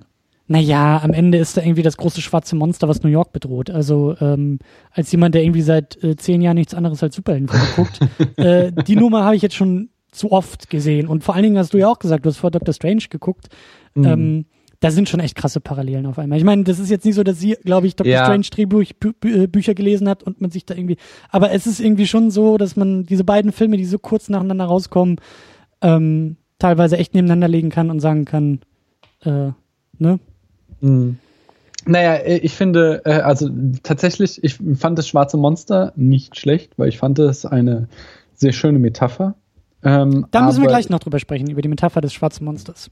Ja, machen wir auf jeden Fall. Aber ich fand eben die Location New York schlecht gewählt. Ich fand, äh, und das macht mir auch so ein bisschen Sorge, weil es jetzt angekündigt wurde, auch, dass ähm, alle fünf Filme in, fünf großen Städten spielen sollen. Und ich, also das ist was, was ich nicht verstehe, weil gerade dieses Fantastic Beast-Ding würde halt irgendwie in einem äh, Naturumfeld viel besser rüberkommen. Und wenn man da irgendwie ein ländlicheres Setting irgendwie gewählt hätte, gut, dann hätte man eben diese großen Dimensionen, die sie da versucht reinzubringen mit äh, amerikanischen äh, Magierkongress und so das wäre dann schwieriger geworden. Andererseits in einer Welt, wo sich die Leute quasi beamen können, ist es auch nicht irgendwie so kompliziert. Aber andererseits, Und das finde ich halt auch wieder so, das ist irgendwie wie fast jedes Argument. Das ist so einerseits, andererseits, weil einerseits hast du recht, New York ist durchgenudelt ähm, mhm. und ein zerstörtes New York noch mehr. Ja. Andererseits hat sie es in die 20er Jahre verpackt, wo ja. ich wieder als absoluter New York-Fan sage, geil, ich liebe das New York dieser Zeit und ich liebe es auch auf der großen Leinwand und das Ganze in meinem Harry Potter Film irgendwie zu haben, äh, umso geiler, weil das hat Marvel mir so auch noch nicht geliefert oder andere große. Franchises und das, das ist dann wieder so, so, auf der einen Seite ist es irgendwie so dieses, man will da irgendwie raufhauen, aber so kurz bevor die Faust auf den Tisch haut, merkt man, ah, so ganz doll darf man eigentlich auch nicht draufhauen, weil es, ja. sie federt das immer selbst so ein bisschen ab. Na. Äh, interessanterweise habe ich das irgendwie oft als Kritik gelesen, dass sie so ein Period Piece draus gemacht hat, weil dadurch ähm, die äh, quasi die, die Zauberei so entwertet wurde. So, also das große Ding irgendwie am Potter-Franchise war immer so, oh, wir, wir treten in diese magische Welt ein und jetzt gibt sie uns irgendwie so doppelt gemoppelt. Einmal die magische Welt und dann ist sie auch noch in den 20er Jahren. Und dadurch äh, wirkt dieses Magische irgendwie nicht mehr so fantastisch. Ich, ich persönlich, mich hat es jetzt auch gar nicht gestört, weil ich finde auch diese, ähm, ja, diese Magierwelt, die, die, die ist geil, aber die ist jetzt halt auch etabliert. Die müssen wir nicht mehr als irgendwie großes Wunder dargestellt äh, bekommen, weil die kennen wir jetzt eben Vor aus allen Dingen, Filmen. Da, wird, da kriege ich jetzt, glaube ich, wieder die Hate-Mail, aber also die Nummer da mit Hogwarts und so, haben wir jetzt auch schon genug erlebt, oder? also, sorry, liebe Harry Potter-Fans, aber dann lass doch mal lieber irgendwie voran und. Das fand ich auch. Ich fand nämlich auch schön, so wie wir eben auch äh, ich glaube, das geht zwar auch schon wieder in das, was du später sprechen willst, aber ich fand es ganz schön, dass wir so bekannte Elemente aus dem Potter-Universum äh, bekommen und dem eine neue Dimension geben. So zum Beispiel, äh, wir haben ja diesen äh, Gangster-Boss, der ein Kobold ist. Und äh, bei Harry Potter gab, hatten Kobolde genau einen Job und das war, die haben die Bank Gringotts geführt. Und sonst haben die nichts gemacht. So, ja, ist im Buch gibt es noch irgendwie so, wird in Band 4 zum Beispiel so ein bisschen noch mal was mit Kobolden, aber im Grunde sind Kobolde die, die die Bank führen. Und dann haben wir hier so eben in Amerika haben wir einen Kobold, der ist irgendwie hier der Mafia-Boss. Äh, das fand ich schon so ganz nice, weil das ist eine neue Dimension und eben das, das gleiche spielte so die Hauselfen, die ja in Harry Potter mhm. eben diese sklavenartigen Hausdiener sind und hier eben nur durch diesen kleinen Witz mit, äh, äh, kriegt man hier denn keinen Trink, wie noch nie ein Hauself gesehen oder was, äh, wo man halt auch schon wieder, ah ja, hier ist eben in Amerika so ein Hauself auch mal ein Barmann und das, das fand ich so, hat diesem Universum eine ganz angenehme Erweiterung verpasst. Mhm. No. Äh, ein, eines der schönsten Details, wie ich finde, ähm, ist, äh, dass es nicht Muggel in Amerika heißt, sondern No hm. Match. Also, es stimmt, du hast ihn, du hast ihn wahrscheinlich auf Deutsch gesehen, ne? Ja, ja, aber sie haben auch No Match gesagt. Okay. Ja. Äh, das finde ich einfach, also, das finde ich großartig. Ich weiß nicht, ob das in den Harry Potter Büchern irgendwo mal nee, nee, erwähnt wurde oder so, aber. es gab so, es gab so ein schönes, äh, irgendwann mal auf Twitter wurde so ein äh, Tweet äh, retweetet von irgendeinem ich sag mal, vorteilshalber Kind, äh, ich glaube im Rahmen von diesem Online-Portal Pottermore, wo, wo äh, der Tweeter sagte, jetzt, äh, was? Jetzt soll es angeblich noch weitere Zaubererschulen überall auf der Welt geben? Also jetzt fängt sie an, sich Dinge auszudenken. no, she's making stuff up. Ja, ja. Das, das, war also wirklich, wurde irgendwie tausendfach retweetet. Das war wirklich sehr, sehr schön. So. Ja, aber ich finde ich finde halt einfach so diese, diese, also für mich ist das so der ultimative britische Diss, aber mit einem Lächeln und hinter vorgehaltener Hand. Ähm, weil das halt einfach, ich finde, das sagt einfach so viel in einem Wort aus, ja. Also dieses, ja, die Briten, die erfinden ein eigenes Wort. Muggel. ja, das ja. ist, oh, das klingt auch noch so magisch. Kommen die Amis und sagen, nein, das sind nicht Magier. Fertig. So, die haben einfach keine Vorstellungskraft in ihrer, in ihrer Sprache und dementsprechend labeln sie die Sachen einfach, wie sie sind. Mhm. Und äh, das ist ja sowieso ein, ein, uraltes Argument zwischen Briten und Amerikanern. Ne? Die Amis, die haben ja keine Kultur und die sind ja überhaupt nicht und so. Ja. Und das halt in, diesen, in diesem ein Wort oder in diesen zwei Wörtern irgendwie wiederzufinden, finde ich so charmant und so geil irgendwie. Ähm, ja, das, ich weiß auch nicht, wie wir drauf gekommen sind, aber so ein paar Details sind dann natürlich auch, also nicht nur Details, aber äh, vor allen Dingen Details sind dann echt sehr, sehr schön gemacht. Mhm. mhm. Genau, wir hatten auch das, das New York der 20er Jahre, wie gesagt, finde ich, finde ich auch sehr schön. Ähm, und geht für mich auch so ein bisschen dann in die Richtung, ähm, konstruktives, ähm, wenn man so will, Franchise-Building oder, oder ähm, ähm, äh, ich weiß nicht, wie man es wie man's noch nennen will, aber so dieses Erzählen in größeren Kontexten. Ja, es ist nicht mhm. mehr nur eine Geschichte, sondern man erzählt ja gleich in Welten und Universen und es wird ja immer größer alles. Und da finde ich das eben auch sehr, sehr schön, wie sie diese Verbindungen, die da sind, wie du sagst, es gibt die Verweise auf die Hauselfen, auf die Kobolde und Hogwarts fällt auch mal und Dumbledore wird auch mal erwähnt. Das sind mhm. dann ja so die, die Sachen, die zumindest ich dann auch mal verstanden habe. Aber es ist halt nicht hier in diesem Film, es ist nicht überstrapaziert und das finde ich halt auch sehr, sehr schön, weil wie gesagt, es, also in dem Moment, und es gibt ja irgendwie auch Gerüchte, dass jetzt noch ein Dumbledore gecastet werden soll in den nächsten Film und da fängt für mich das Augenrollen, ich bin auch vorsichtig, wir wissen alle, wie das funktioniert, Damals Heath Ledger als Joker war auch das Schlimmste, was passieren konnte, bis wir alle den Film gesehen haben. Ne? Ist alles, wie gesagt, aus der Hüfte geschossen hier, aus unseren kleinen Kämmerlein. Aber das geht für mich dann wieder eher in die Richtung, bei der ich sage, das will ich ja eigentlich nicht. Ich will nicht die mhm. Geschichte eines Anakin Skywalker. Ich, ich brauche das nicht. So, ich brauche auch nicht schon wieder irgendwie die Kinder von Luke Skywalker oder sowas, sondern schmeißt mich an den Rand des Universums 3000 Jahre zuvor. Da gibt's auch tolle Geschichten, die nicht irgendwie mit Familienmitgliedern der Skywalker-Familie erzählt werden müssen. Und genauso ist es für mich bei Harry Potter oder in diesem, wie auch immer wir das jetzt nennen wollen, aber in diesem magischen Universum von Rowling. Äh, lass die ganze Nummer mit Hogwarts und Potter, das ist für mich jetzt, das brauche ich nicht mehr. So, ja, das ist da und das ist passiert und das ist auch wichtig, aber es ist doch überall, gibt's doch noch ganz viele andere Geschichten, die, die äh, erzählt werden könnten. Und bitte, bitte nicht den Fehler machen, alles wieder zurück auf irgendwie eine kleine Auswahl von Figuren zu reduzieren und zu sagen, und jetzt ist es irgendwie die Urenkelin von Dumbledores Schwiegernachbarn, die jetzt auf einmal die Welt retten muss oder so, sondern, und das finde ich halt hier bei dem Film ja noch so gut. Das ist halt eben, für mich fühlt sich das eben nicht so an, als ob da jetzt irgendwie so die, weiß ich nicht, der Epilog des Epilogs von Harry Potter oder der Prolog des Prologs von Harry Potter erzählt werden muss, sondern das fühlt sich eigen genug an. Und das ist mir halt wichtig bei diesen, bei diesen neuen Erzählungen. So brecht mhm. aus, macht weiter, denkt auch mal größer und kommt nicht immer wieder, weil das, das kann Fanfiction auch sehr, sehr gut übernehmen, ja. Also im Internet können gerne die Fans darüber spekulieren, wie Harry Potter dann nachher doch noch mit Hermine zusammengekommen ist oder so. Aber mich interessiert es halt nicht. So.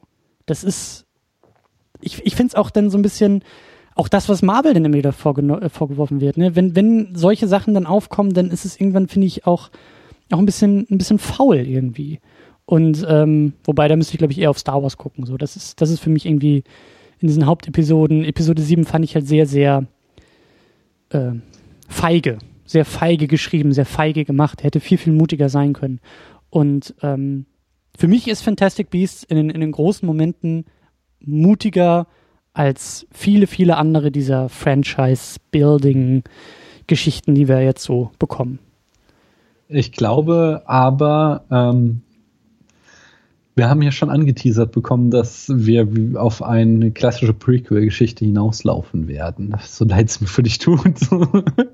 Und äh, ich weiß auch nicht, ob es wirklich ganz schlecht ist, weil ich sehe auch in deinen Notizen, ähm, dass wir ja in dem Film quasi zwei Geschichten erzählt bekommen.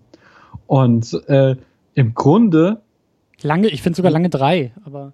Ja, was ist die dritte? Also wir haben einerseits Newt, der jagt seine Tiere äh, für die Comic Relief Momente und wir haben auf der anderen Seite die Geschichte von, ähm, wie heißt denn Ezra Miller eigentlich, der da halt äh, der der Sohn in diesem äh, was New Salem oder wie Credence. es heißt. Credence, genau, Credence, der eben der Adoptivsohn dieser äh, im dieser äh, Hexenhasserin in Second Salem ist und ähm, der aber da von äh, ja, äh, äh, Colin Farrell quasi versucht wird, äh, für ihn zu spionieren, wer denn da der eigentliche Magier ist in dieser Truppe. Genau, das sind für mich zwei und Geschichten. Also das, das zwei. Was ist die dritte? Naja, also das, das ist schon eine zweite und dritte Geschichte. Also wir haben die erste Geschichte, das ist Newt, der mit seinem Koffer durch die Gegend stolpert. Dann ja. haben wir ähm, Credence und seine Kirchenvereinigung, die da irgendwie Hexen jagt. Ja. Und dann haben wir eben Colin Farrell, der ähm, als Ermittler, Detective, was auch immer, ähm, dem Fall dieses äh, Monster im Kanalsystem nachjagt und wissen mhm. will, was da eigentlich in New York los ist. Und lange Zeit, für mich gefühlt zu lange, ist gar nicht erkennbar, wie diese drei Schauplätze oder diese drei Charakterräume ineinander greifen. Dann kommt irgendwann diese Verbindung über Colin Farrell. Ah, der kennt da auch diesen Credence und diese Kirchennummer und da scheint es eine Verbindung zu geben. Aber dann haben wir lange Zeit immer noch nicht Newt dabei, der ja irgendwie als Protagonist da ja auch noch reinspringen ja. muss. Und ähm, ich weiß, du wolltest da gar nicht drauf hinaus, aber ich, ich doch, fand doch, das genau, auch wieder ein bisschen. Das war genau der Punkt, wo ich hin wollte. Ein bisschen was, langsam was? fand ich das alles so. Ich fand, also ich fand tatsächlich diese Verbindung zwischen Credence und äh, Colin Farrell, wie auch immer er mal heißen mag, ähm, äh, die fand ich gar nicht so, so lose, wie du sie jetzt darstellst, sondern das äh, Aber es hat lange gedauert, bis die, bis die zusammenkommen. Ja, wobei ähm, ja, ja, du hast, du, du hast vollkommen recht, aber es war irgendwie, ähm, das, das, das war organischer. Dadurch, dass halt der Film ja schon aufmacht damit, dass wir halt eben dieses äh, unsichtbare Monster haben, was da irgendwie ein Haus in New York zerstört und Colin Farrell ist der erste so am, äh, erste Magier quasi am Tatort, der das alles inspiziert Und dann äh, eben ja diese Geschichte mit Credence, der da irgendwie gedemütigt wird von diesem einen aufstrebenden Politiker, dann wird der Politiker getötet und äh, Colin Farrell ist da wieder am Ermitteln und so. Von daher, da hatte ich irgendwie ähm, schneller irgendwie ein Gefühl, dass da eine Wechselwirkung besteht, während, da gebe ich dir vollkommen recht, bei dem anderen, äh, die Geschichte von Newt. Newt ist im Grunde wie ähm, äh, Indiana Jones in Der letzte Kreuzzug. Der könnte auch, das Einzige, was Newt macht hier, ist, na, er macht zwei Sachen. Er macht einmal, erklärte ihnen, was dieses Obskurial ist. Das hätten sie auch in einem Buch nachschlagen können, quasi. Mhm. Und das zweite ist, was er macht, ist am Ende diese unglaubliche Deus Ex Machina oder ich habe irgendwas verpasst, dass auf einmal sein kleiner äh, Falter auch so ein komisches Zeug spucken kann, um hier ähm, Grindelwald zu fesseln? Oder hatten wir das vorher in irgendeiner Form schon mal gesehen, dass der das kann? Das weiß ich schon gar nicht mehr. Nee, das, das, das, das, hat mich, das war der Moment, wo ich dachte, oh nee, echt jetzt? Äh, der erste. Der zweite war dann, als Johnny Depp enttarnt wurde. Und ich so, oh nee, nicht schon wieder. und äh, naja, jedenfalls, ähm, ja, also für mich hätte einfach Newt komplett aus der Geschichte rausfallen können. Er war ja, ja. wunderschön um halt, also äh, es war einfach nett so, weil neben den saßen halt zwei Kinder, die haben sich äh, die ganze Zeit beömmelt, wenn da die nächste lustige Anekdote mit irgendeinem so Tier war und eben das war so dieser klassische Rolling-Stil. Wir, äh, wir mischen richtig düstere, gruselige Elemente mit immer wieder äh, Slapstick. Und Dafür war er gut, aber das war eben nicht so clever, wie sie es oft bei Harry Potter macht, wo sie das eben wunderbar verwebt, sondern hier waren es eben zwei Geschichten, die nebeneinander erzählt wurden und ja, so richtig äh, bis zum Schluss nicht zusammengefunden haben, während die von Colin Farrell und Credence, äh, die, äh, die, die fand ich, die haben irgendwie gut miteinander harmoniert. Oh. Ich, ja, ich bin auch mit Newt nicht so ganz warm geworden mit dieser ganzen Koffergeschichte. Also, nee, ernsthaft. Also mich ja, hat das ja. ein bisschen an, ähm, äh, ich weiß nicht, ob der Bogen gerechtfertigt ist, also nicht qualitativ, aber mich hat es ein bisschen an Suicide Squad, Suicide Squad erinnert. Oh. Ähm, naja, weil das ein Film, also bei dem ist es halt noch krasser. Der Film ähm, löst, also die, die, wie soll man sagen, äh, die, der Film löst, also die Handlung, die, die, die ähm, Machthaber oder die, die treibende Kraft in einem Film löst ein Problem, was sie sich selbst eingebrockt hat. Was halt ah. super nervig ist, weil es ist irgendwie so von vornherein auch schon absehbar. Also die erschaffen sich selbst den Supervillen und das riechst du zehn Kilometer gegen den Wind. und genauso ist es hier. Also mich hat es am Anfang echt genervt und zwischendurch irgendwie auch. Also ich habe auch das Gefühl, der Film ist irgendwie zu lang. Der ist eine Dreiviertelstunde zu lang für meinen Geschmack. Das ist zu viel rumgestolper und das ist auch super witzig und super süß mit den ganzen Tieren und so und auch mit dem, mit diesem, mit diesem goldjagenden Viech und so.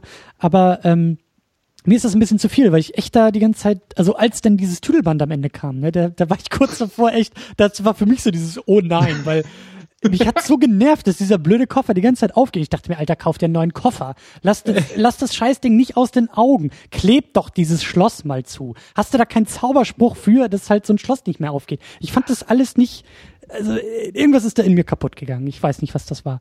Aber, ja. ähm, und dass, dass sie das dann halt mit diesem Band löst, wo ich mir auch dachte, Alter, also da, da mussten wir zweieinhalb Stunden drauf warten, bis da mal jemand auf diese Idee kommt oder was? Ähm, Wobei, das, das sind so diese, ähm, da habe ich tatsächlich diesen Suspension of Disbelief. Das war dann auch so, als ich da mit den Kindern nach dem Film äh, ähm, äh, über den Film sprach, sagte eben auch so der, der, der Freund von meiner Tochter, warum hat der denn diesen Niffler nicht einfach zu sich hergezaubert? Und das natürlich so. Das war, das war natürlich ein, hätte er von Anfang an machen können. Und dass er ihm da die ganze Zeit hinterherläuft, war nur Comic Relief. Aber ich ich habe da einfach so einen diebischen Spaß dran gehabt, dass ich dachte so, ja, scheiß drauf. Ist, äh, er denkt halt nicht dran. Was, ich brauche da keine Erklärung. Die Set-Pieces sind so großartig. Äh, es macht mir so viel Spaß. Da, da in dem Moment brauche ich jetzt echt keine Erklärung für. Und da gerade finde ich dann eben am Ende dieses Band, was sie darum binden, schon wieder eigentlich so einen ganz netten, lustigen Kommentar von wegen so, die Lösung von all den Problemen, die Newt hatte, war einfach nur eine blöde Kordel. Ja. da braucht es auch keinen Zauberspruch mehr. Da, da, da, genau. auch, da können auch wir No-Matches äh, die Probleme lösen. Außerdem habe ich ja als großer Doctor Who-Fan noch ein äh, Herz für diesen Koffer, weil it was bigger on the inside. ja, das Ding, also als sie dann drin waren und so und diese ganze Tierwelt da aufgemacht hatten, das war natürlich auch super. Das war also großartig vom, vom Ideenreichtum. Ich weiß nicht, du kennst wahrscheinlich die Hälfte der Kreaturen oder alle irgendwie schon aus. Nee, aus nee, tatsächlich nicht so, okay. sondern äh, ähm, also gut möglich, dass die in diesem Fantastic Beasts Buch erwähnt werden, weil die, äh, das habe ich nicht gelesen, aber sonst hat sie sich äh, ähm, äh, aus den Harry Potter Büchern meines Wissens nur einerseits eben den Niffler und dann diese Bowtuckles, diese kleinen Bäumviecher, die hatte sie übernommen. Groots. Die, hm? Die Croods, die Mini-Croods, genau. Mini die sind, äh, kommen beide bei Harry Potter eben im Unterricht, Pflege der magischen Geschöpfe vor. Äh, auch interessant, warum haben sie es fantastische Tierwesen und nicht magische Geschöpfe genannt? Weil so heißt es immer in Harry Potter. Anyway. ähm, äh, die, die kommen davor und die anderen hat sie sich, glaube neu ausgedacht. Aber, oder ich habe es vergessen. Will ich jetzt auch nicht meine Hand für ins Feuer legen. Hm. Äh, aber lange, langer Bogen zurückgeschlagen. Ich fand die Geschichte mit Credence, dem Obscurial und dem äh, Grindelwald, außer dass es am Ende leider äh, Johnny Depp ist, wieder in einem albernen Kostüm. Äh, die Geschichte fand ich eigentlich die bessere der beiden Geschichten. Mhm. Oder wegen mir auch drei Geschichten. Oder dann fand ich die beiden Geschichten besser als die, äh, dass Absolut. Newt hinter seinen Tieren herrennt. Und ich vermute, dass das eben auch die große Geschichte sein wird, auf die wir hinauslaufen, weil damit hat der Film aufgemacht. Wir haben diese Zeitungsartikel gesehen, wo wir von Grindelwalds Untaten erfahren haben und damit hat der Film eigentlich auch geendet eben, dass, dass Grindelwald vermeintlich gefangen wird und äh, was ich halt vorhin schon angedeutet habe, dieses äh, ähm, große Duell würde ich mich sogar jetzt irgendwie drauf verstreifen. Ich glaube, wir werden noch einen äh, Dumbledore sehen im Laufe dieser Reihe und der Höhepunkt in Film 5 wird sein das Duell zwischen äh, Grindelwald und Dumbledore. Und das führt uns natürlich einerseits äh, für so ein ganz typisches Prequel-Problem, dass wir schon wissen, wie es ausgehen wird ähm, wo wir bei Harry Potter nie wussten, so. Es war ja bis, bis zum letzten Film, bis zum letzten Buch ist es äh, sogar noch bis zum Ende unklar, äh, stirbt er jetzt so und nicht alles spoilern. Nicht spoilern. Alles sieht so aus, als Harry Potter sterben wird, wird, aber wird er denn sterben? Das weiß man nicht.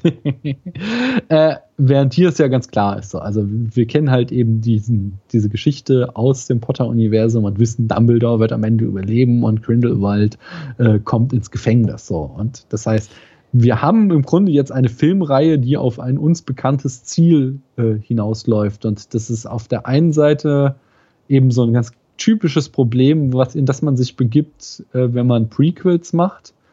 Ähm, und ähm, auf der anderen Seite aber auch irgendwie eine Chance, finde ich, weil man, also ich mag ja an Prequels eben immer diesen, dieses Element, man taucht nochmal in diese Welt ein, die man eh schon kennt und mag und hat jetzt die Chance, Neues zu entdecken und ne, eben das könnte ihr, wenn sie, wenn, das ist ja alles noch nicht klar, vielleicht macht sie auch was ganz anderes, vielleicht werden wir uns jetzt fünf, fünf Filme lang auf die Jagd nach Tieren begeben, aber ich vermute eben, dass es auf diese Geschichte hinauslaufen wird. Und äh, wie sie uns die erzählt, das ist, glaube ich, dann das Spannende.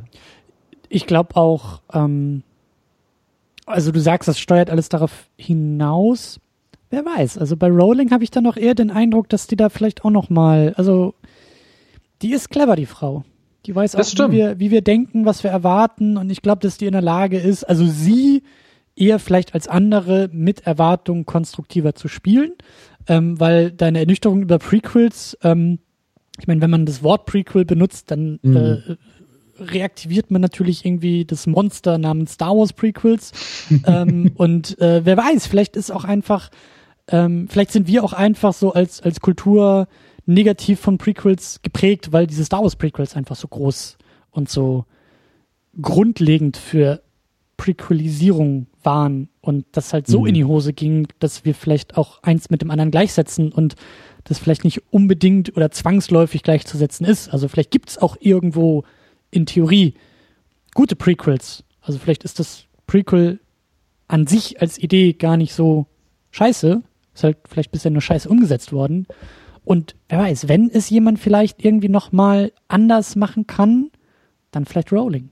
Also das ist so, ich glaube, das ist sowieso das, das große Fazit naja, also ich glaube, also vor diesem, vor diesem Problem, wenn sie wirklich sich auf diesen Weg begibt und ich glaube, bleibe dabei, ich finde, es sieht alles so aus, als würde sie uns die Geschichte von Grindelwald erzählen, dann bleibt, also dann, dann kann sie halt einfach aus der inhärenten Logik nicht da heraus, dass Grindelwald am Ende verlieren wird und dass wir es jetzt schon wissen. Ja, aber vielleicht passiert es in Film 4.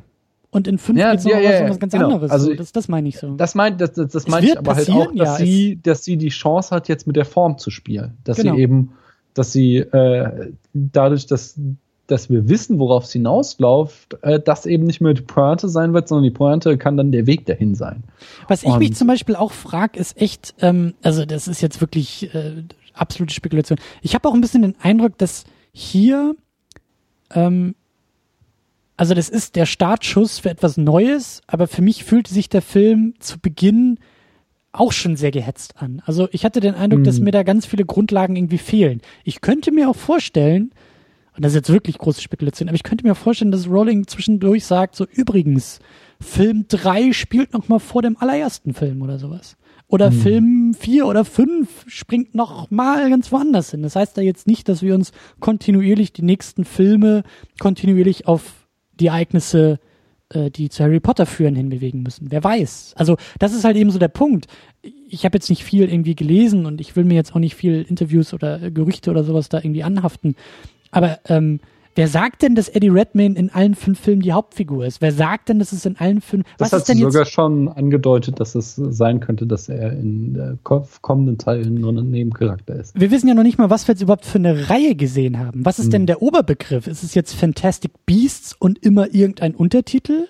Zieht sie das durch fünf Filme durch? Ist das jetzt das Leit Thema, äh, das Hauptthema dieser Reihe. Bei den anderen wussten das wir, es geht um Harry Potter, aber wir wissen ja eigentlich immer noch nicht, worum es hier geht, weil wir auch keine Bücher im Schrank stehen haben, die sagen, ja klar, äh, die fünf Bücher sind da und die werden jetzt fünfmal verfilmt oder so. Und ich mhm. finde das eigentlich auch ziemlich aufregend. Ich finde es echt aufregend, dass ich gar nicht weiß, wo die Reise jetzt so wirklich hingeht. Ja, Grindelwald ist da so gesetzt, Johnny Depp ist jetzt irgendwie auch gesetzt, aber was sie mit ihm macht. Pff. Aber wir haben ja immer noch, also sorry, aber ich habe echt irgendwie diesen äh, Johnny Depp in albernen Kostümen, den habe ich sowas von über. Das kann da bist ich nicht, nicht der Einzige. Und äh, da haben wir ja tatsächlich auch äh, gute Hoffnung äh, aus eben der Potter-Reihe, wo ja so mancher Will neu gecastet wurde, nicht zuletzt Voldemort. Von daher, äh, vielleicht äh, werden wir Johnny Depp dann doch nochmal los. Aber ähm, was du eben gesagt hast, das fand ich ganz spannend, weil für mich war tatsächlich bisher, ich hatte da nie dran gezweifelt, dass äh, eben, dass das jetzt die Fantastic Beasts and Where to Find Them Rolle sei, äh, Serie sein wird. Aber du hast natürlich vollkommen recht. Das kann natürlich sein, dass das jetzt der erste Film war, der so heißt und der nächste heißt dann, was weiß ich, ähm, Fliegende Besen und wie man sie schnitzt oder so. Vielleicht auch was ganz anderes irgendwie. Weihnachten unter Gartenknomen. ja, also klar, das ist jetzt schon auch äh, sehr aus der Hüfte geschossen, ähm, ja. weil ich glaube spätestens die Anzugträger da, dann, die du am Anfang ja auch erwähnt hattest, so die ja jetzt schon bei diesem Titel so ihre ihre grauen Haare bekommen hatten, so wie Johnny Depp am Ende, die werden, glaube ich, dann, wenn Rowling ins Meeting kommt und sagt, übrigens, äh, ne, diese Namensgebung werfen wir nochmal über Bord und wir spielen nochmal 500 Jahre davor. Haha, ihr könnt jetzt gar nichts mehr vermarkten. Ähm, so, weiß ich nicht, ob sie sich das trauen kann, aber ähm, naja, es ist, also ich meine, ne, so dieses Ganze, was wir jetzt voraussetzen und annehmen, kann man auch nochmal gut hinterfragen, weil ähm, warum muss das oder muss es überhaupt so sein? Mhm. Mal schauen. Ähm, wir, wir, wir, irgendwie, es fühlt sich zwar hier jetzt schon so äh, nach Ende des Podcasts an, die Themen, die wir sprechen. Ich möchte trotzdem noch mal einen ganz kleinen Schlenker zurückschlagen. Gerne. Ich nehme mich auch. Äh, äh, und zwar äh, nochmal auf äh, Credence und das Obskurial zu sprechen kommen. Ja. Weil da, das war nämlich dann wieder so ein Moment, wo eben dieser, dieser Zauber von Rowling rausschimmert, eben dieses, dass sie uns nicht nur Abenteuergeschichten erzählt, sondern dass die immer für irgendetwas stehen. Tun und sie das? Da, ähm, ja, das finde ich schon. Also Oder anders gefragt. Es steht für etwas, aber wird das auch verhandelt? Wird es auch thematisiert? Wird es auch benutzt oder ist das einfach nur da?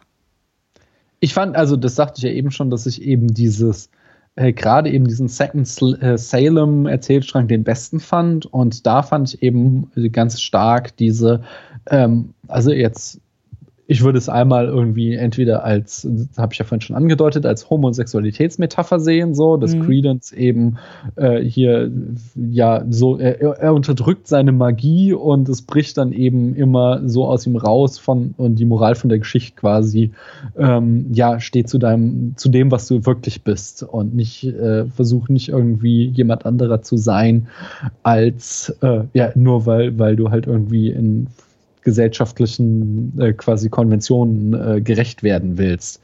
Und äh, das kannst du natürlich so, wie ich es jetzt eben formuliert habe, ganz allgemein halten. Und das finde ich schon so gerade wieder eben unter dem Aspekt, wir haben hier irgendwie ein äh, Kinder- oder Jugendfilm, da finde ich das einfach eine wertvolle Botschaft und ähm, die eben aber auch nicht, nicht mit einem Zeigefinger verpackt, sondern äh, äh, ich finde, die kommt natürlich herüber, ohne dass sie gepredigt wird.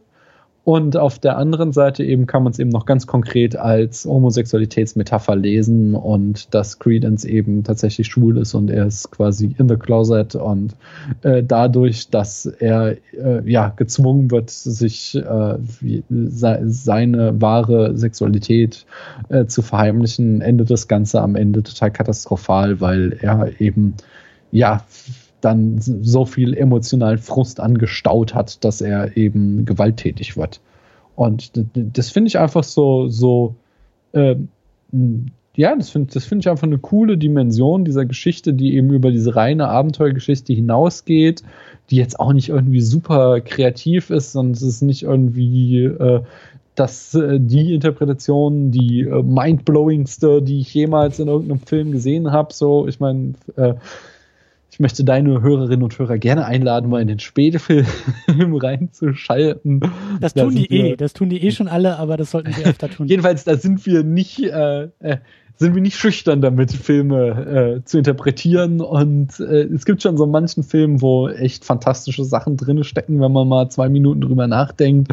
Und äh, da ist das hier bestimmt nicht das Kreativste, was da je sich ausgedacht wurde, aber es ist trotzdem auch schon wieder auf so einer, ähm, einer Mega-Franchise-Ebene eine ganz, ganz coole Geschichte, denn Jetzt sag du mir doch mal bei Marvel, wo so eine Botschaft drin steckt. Ich meine, bei Disney steckt sie drin, ganz klar. Äh, das sage ich ja immer wieder. In äh, Frozen haben wir die gleiche Geschichte und noch besser erzählt. Aber äh, ja, wo haben wir das denn bei Marvel, bitteschön? Daniel, wie viel Zeit hast du?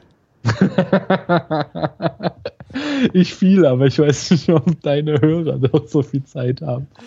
Nee, im Ernst. Also äh, das ist ja eigentlich so die ganz große Pointe, warum ich mich auch damit beschäftige, weil ich der Meinung bin, da steckt eine ganze Menge drin. Ja, nein, ähm, das ja Aber auch, ähm, lass uns, lass uns den Bogen oder ich weiß nicht, wie, mir fehlen die Worte. Wo, ähm, das sind halt, sag doch erstmal du, was, also mit. Du hast recht. Wie viel, wie viel Zeit habe ich? Darauf komme ich zurück, aber das machen wir mal bei uns im Podcast. Du schlägst das Thema vor und dann können wir mal sowas besprechen.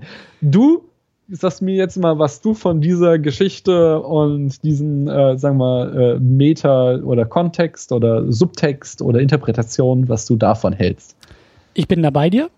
Mhm. Ähm, das habe ich auch gesehen. Und wie du sagst, da muss man jetzt auch gar nicht irgendwie die Augen zusammenkneifen und viel drüber nachdenken, sondern das äh, auch da, das, das haut sie einem ins Gesicht mit einer sehr, sehr weichen Ohrfeige. Also das tut nicht weh, aber also das ist da. Mhm. Ähm, aber ähm, es ist halt, da, also da fängt es nur an. Also es ist halt nur da. Ich finde nicht, dass sie was verhandelt damit. Ich finde nicht, da kann man dann vielleicht auch wieder dieses Argument abwerfen, ja, warte mal ab, was in den nächsten Filmen passiert. Und gerade wenn du sagst, so Grindelwald und Dumbledore haben dann nachher irgendwie. Na, ich finde, das wird schon verwandelt, weil sie. sie finde ich nicht. Der Witz ich ist, nicht. Nein, der Witz, der Witz ist doch, wir haben hier eine mega Verschwörungstheoretikerin, in dem dieser äh, Oberpredigerin. Und alles, was sie sagt, stimmt. So, sie, sie, sie, sie behauptet nie was Falsches, sondern sie sagt, es gibt eine geheime Organisation von Hexen und Zauberern, die hier die Welt regieren. Und äh, so, so, so, sie behauptet nie was Falsches, nur die Konsequenzen, die sie daraus zieht, sind halt so grundsätzlich falsch. Darin besteht die Verhandlung. Es geht die, nicht, die Idee ist halt, dass wir, dass wir quasi, das ist eben die Idee, die dahinter steckt, ist eine integrative Idee und keine äh, separatistische Idee, die eben von Rowling kritisiert wird, sowohl von den Magiern äh, als auch geht, von diesen ja. Magier-Hassern. aber es geht darum nicht in dem Film. Es passiert in dem Film, es ist da, aber es, der, der Film verhandelt viel zu viel und viel zu lange, dass äh, es sehr lustig ist, äh, Pokémon-Wesen, also magische Wesen äh, einzufangen und so. Ja, das ist das Schlechte. Und, das ist aber diese zwei Handlungsebenen, ja. und dann schafft er es eben auch nicht, diesen Bogen, diesen Aufbau, diese, diese, und das ist die Figur Credence, die einfach auch an ganz nüchternen Fakten zu wenig Screentime, äh, er sagt zu wenig, es passiert zu wenig mit ihm, er verpufft, hahaha, er verpufft viel zu schnell auch am Ende, ja, also ich habe mir da echt an den Kopf gefasst am Ende und dachte, wie? Das war's jetzt schon? Ich dachte, jetzt kommt erst diese ganze Verhandlung dessen. Jetzt kommt der, der Teenager, der unabhängig davon, ob man das jetzt also in der breitesten Deutung geht's ums, ist es eine Coming-of-Age-Geschichte, ja, aber sei das, was du bist.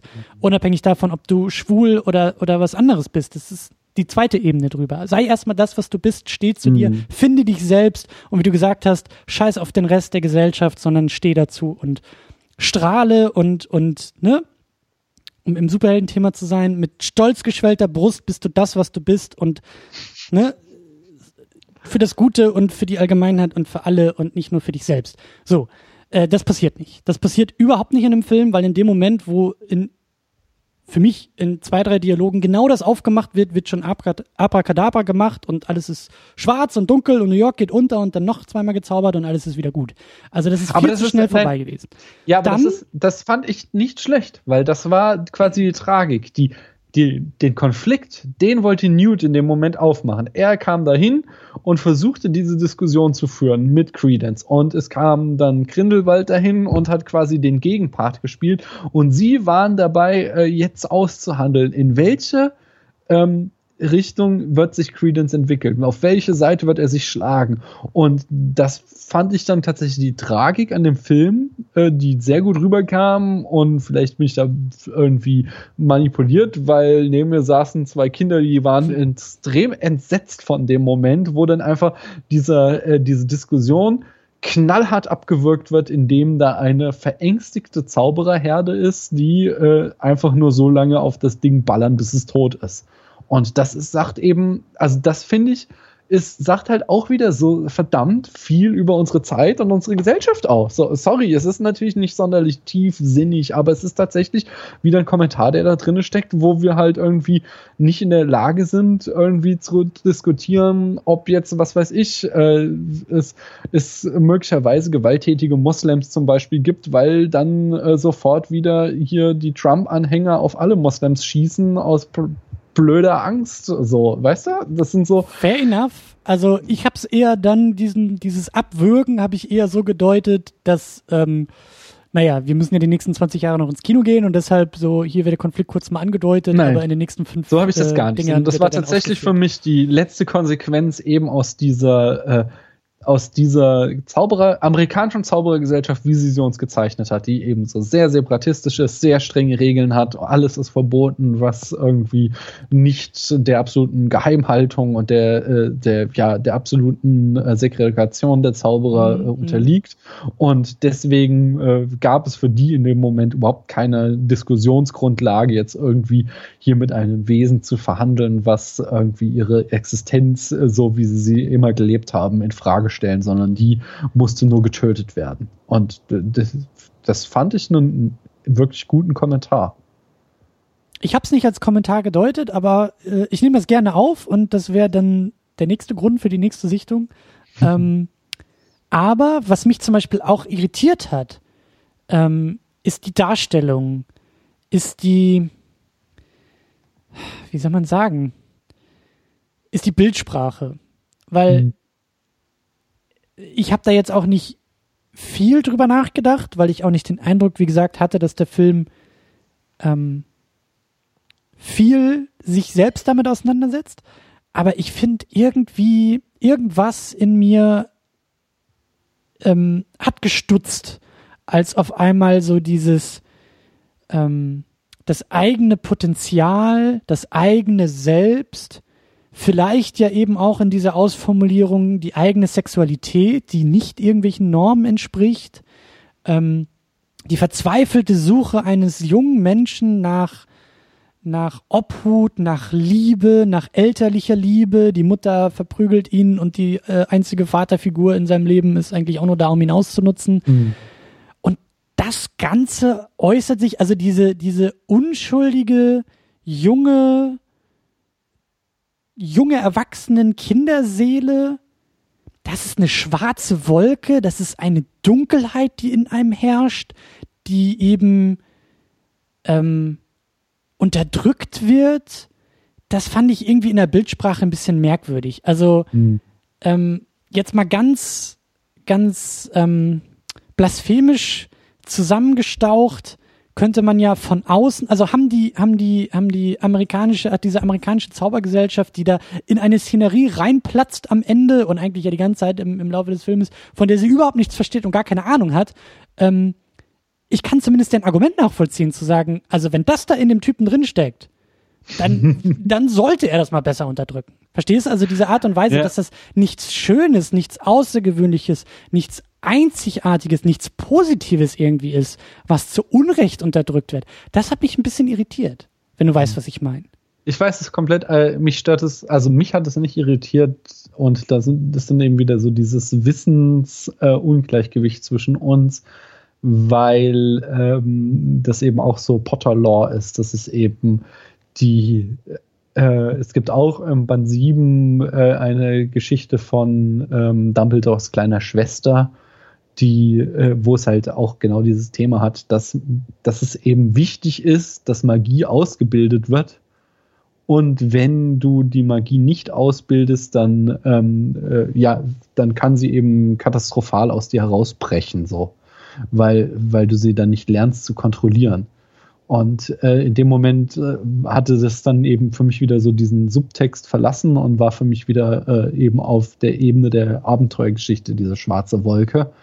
Weil es einfach, äh, das hatten wir auch so bei, bei das, was wir schon Harry Potter kennen, so bevor er halt Zauberer ist, da passieren ihm so Sachen wie, dass eben mal eine Zauber, äh, diese Glasscheibe zu der Schlange mhm. verschwindet, wenn er sich aufregt und so. Das ist eben dieses, äh, ja, wenn du magisch bist, dann ist es auch nicht ungefährlich und deswegen ist es wichtig, dass du es anerkennst und dass du es ausbildest.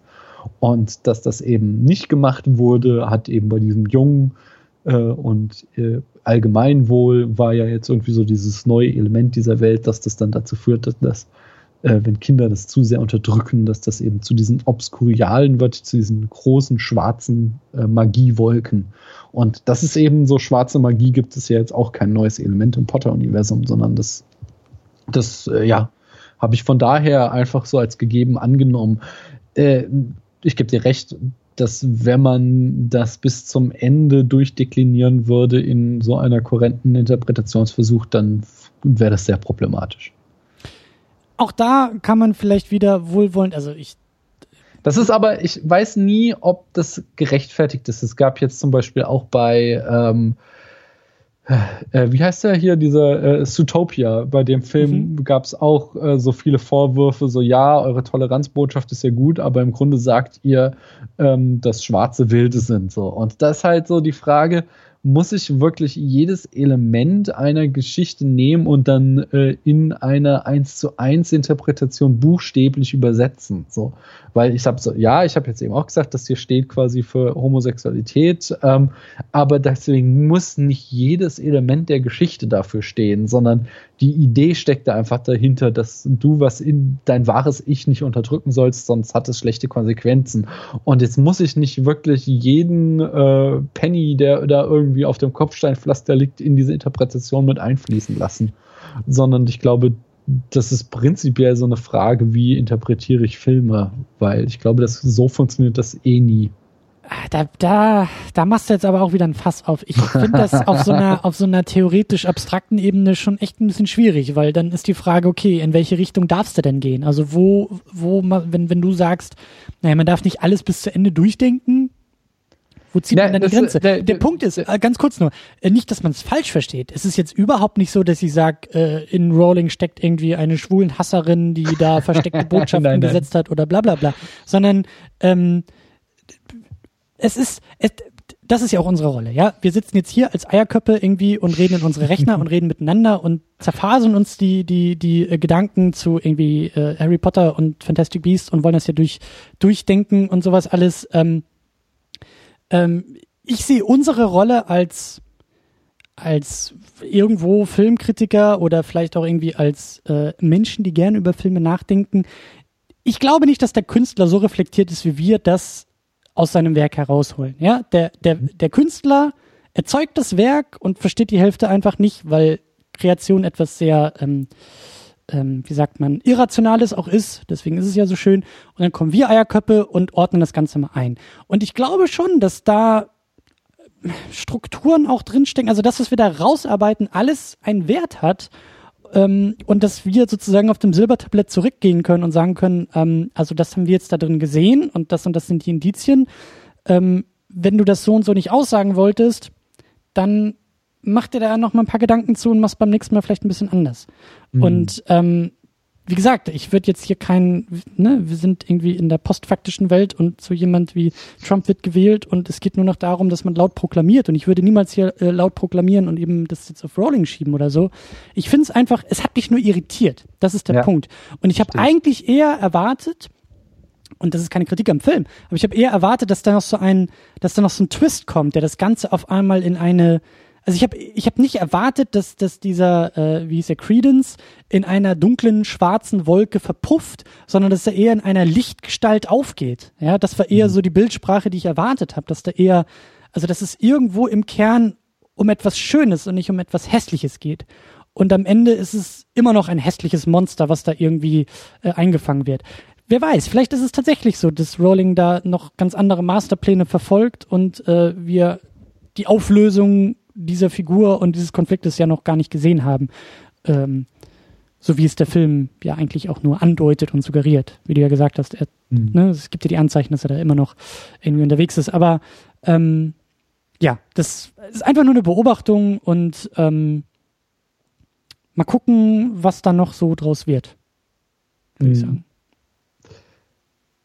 Ähm, ja, ich, ich, ich finde, da brauchen wir jetzt auch nicht weiter. Da hast du, hast du das Wort zum Sonntag gesprochen, weil ähm, ich, ich glaube auch bei diesem Film, ich muss den noch ein zweites Mal sehen, um mir um äh, über diverse Details erstmal im Klaren zu werden. Und so nach der ersten Sichtung habe ich dazu alles gesagt.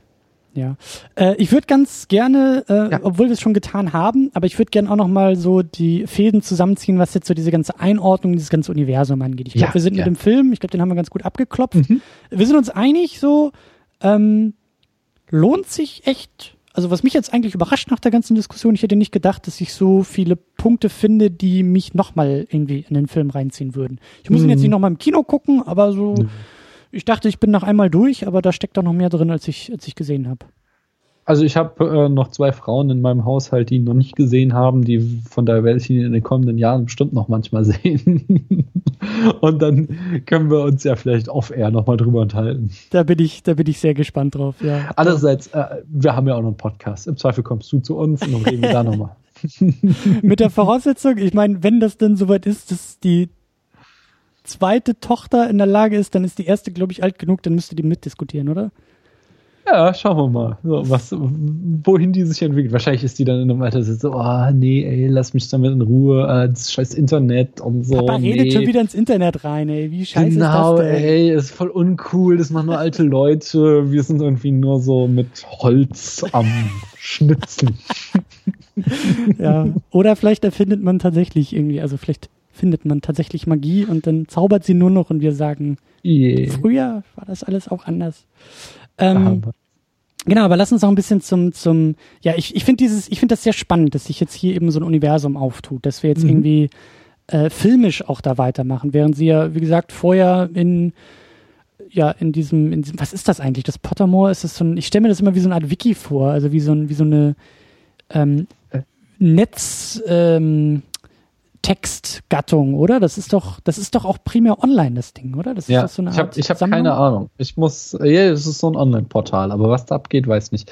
Ich wollte ja, ich hatte irgendwie beim letzten Mal mit Termino schon etwas versprochen, was ich fürs nächste Mal vorbereite. Ich kann ja für den, in zwei Jahren, wenn wir dann über den nächsten fantastische Tiere-Film sprechen, dann kann ich ja mal sagen, was Pottermore ist oder so. Nee, aber äh, ich glaube, mein mein Recherchewille als Bob Andrews ist äh, da geweckt worden und ich glaube, ich werde mir das mal angucken und dann kann ich demnächst bestimmt auch mehr sagen, was Pottermore ist. Sehr schön. Aber ähm, so, das ist ja, glaube ich, so das, das Erste, das ist so, also da, da ging es weiter nach den, nach den Potter-Büchern und Filmen. Ja. Dann, wie gesagt, das Theaterstück, was da ja jetzt aufgeführt wird, was in Buchform irgendwie auch äh, da ist, da habe ich mir auch, äh, da, du hattest ja, glaube ich, auch ähm, ein bisschen was, nee, du hast letztes Mal erzählt, dass du das ja auch irgendwie gelesen hast und Bescheid genau, weißt und, und ähm, in der, im, im Kontext von Harry Potter 3 mit dem, mit diesem Zeitumkehrer und so, äh, hattest du ja drüber gelacht. Ich habe mir dann irgendwie, ich bin über YouTube drauf gestolpert und äh, habe mir dann auch so eine Rezension oder eine Zusammenfassung der Geschichte dann gegönnt. Ähm, ich glaube, ich weiß so grob, was da los ist in, dem, in, in der Geschichte so. Äh, mhm, interessant. Mhm. klingt so genau nach dem, was ich überhaupt nicht will und suche und brauche. Mhm. Ähm, aber okay, so da geht's irgendwie dann mit Harry Potter weiter. Also Pottermore scheint ja eher so drumherum zu sein. Das achte, die achte Geschichte wird ja auch so vermarktet. Und jetzt sind wir hier, Fantastic Beasts springen 60 Jahre zurück. Prequel, was erstmal jetzt so noch gar nicht viel mit den anderen zu tun hat. Aber das gibt's halt auch noch. Ähm, es ist multimedial, es ist aber eben ja, es, es, es wird immer größer. So Harry Potter ist nicht mehr nur Harry Potter und es ist irgendwie ein großes Universum. Ähm, ich bin ein bisschen überfordert. Ich habe den Eindruck, wir haben uns irgendwie alle noch nicht auf einen Namen geeinigt. So, das geht jetzt auch, finde ich, so in den Rezensionen irgendwie rum, so ein bisschen dieses Kopfkratzen. Was ist das jetzt? Also alle reden so um den heißen Brei herum. So, ja, das ist eine Vorgeschichte zu Harry Potter, aber eigentlich auch nicht wirklich. Es ist irgendwas mit Harry Potter. Äh, wir sind jetzt im Harry Potter Universum, aber äh, nee, Potterverse. Ist es ja eigentlich auch nicht, ne? Also, weil die Filme haben jetzt gar nichts mit der Figur Harry Potter zu tun, oh. direkt.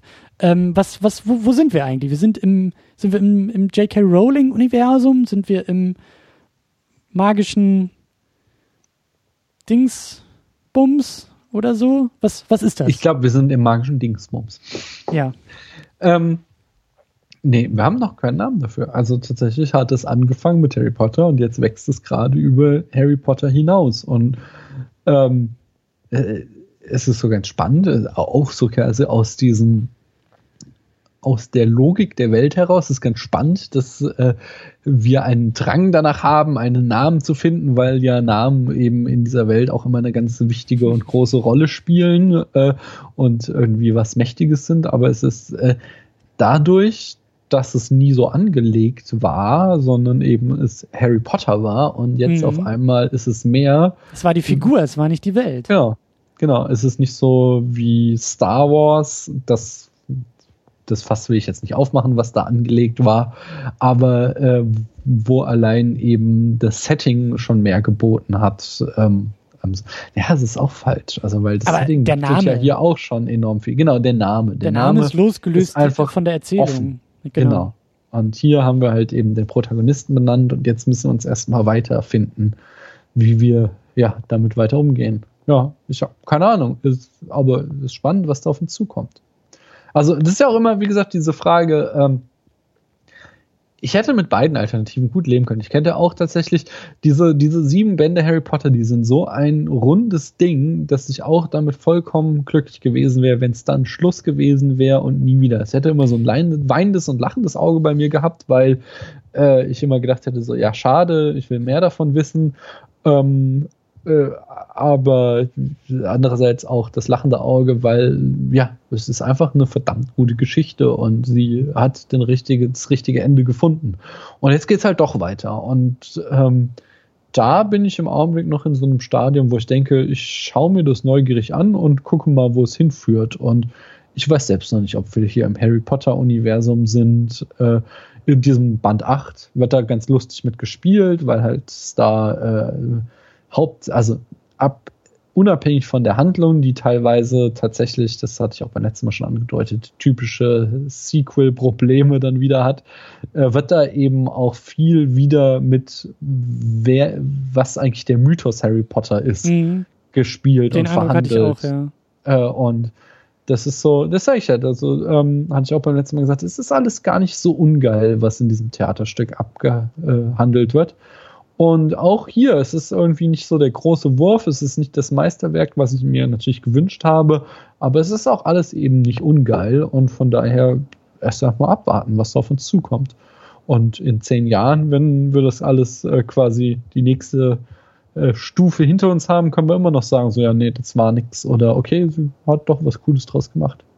Ich bin ja erstmal froh, dass, wie gesagt, ähm, die Voraussetzungen sich ganz anders anfühlen. Dass es jetzt eben mhm. nicht so eine, so eine starke Verbindung gibt. Das ist jetzt nicht irgendwie die, El die Geschichte der Eltern von Harry Potter, ähm, sondern das ist, dass der Sprung so weit ist, dass das wünsche ich mir eigentlich auch. Das wünsche ich mir vor allen Dingen auch bei, bei wie gesagt, bei Star Wars äh, so sehr, dass halt diese, ja, dass die Welt größer gemacht wird. Ähm, das fehlt mir bei Star Wars ein bisschen. Ich habe bei Star Wars einfach. Und das, das kriegst du ja jetzt mit den, mit den äh, hier Spin-offs. Also ich meine, Rogue naja, One sieht doch ja schon so aus.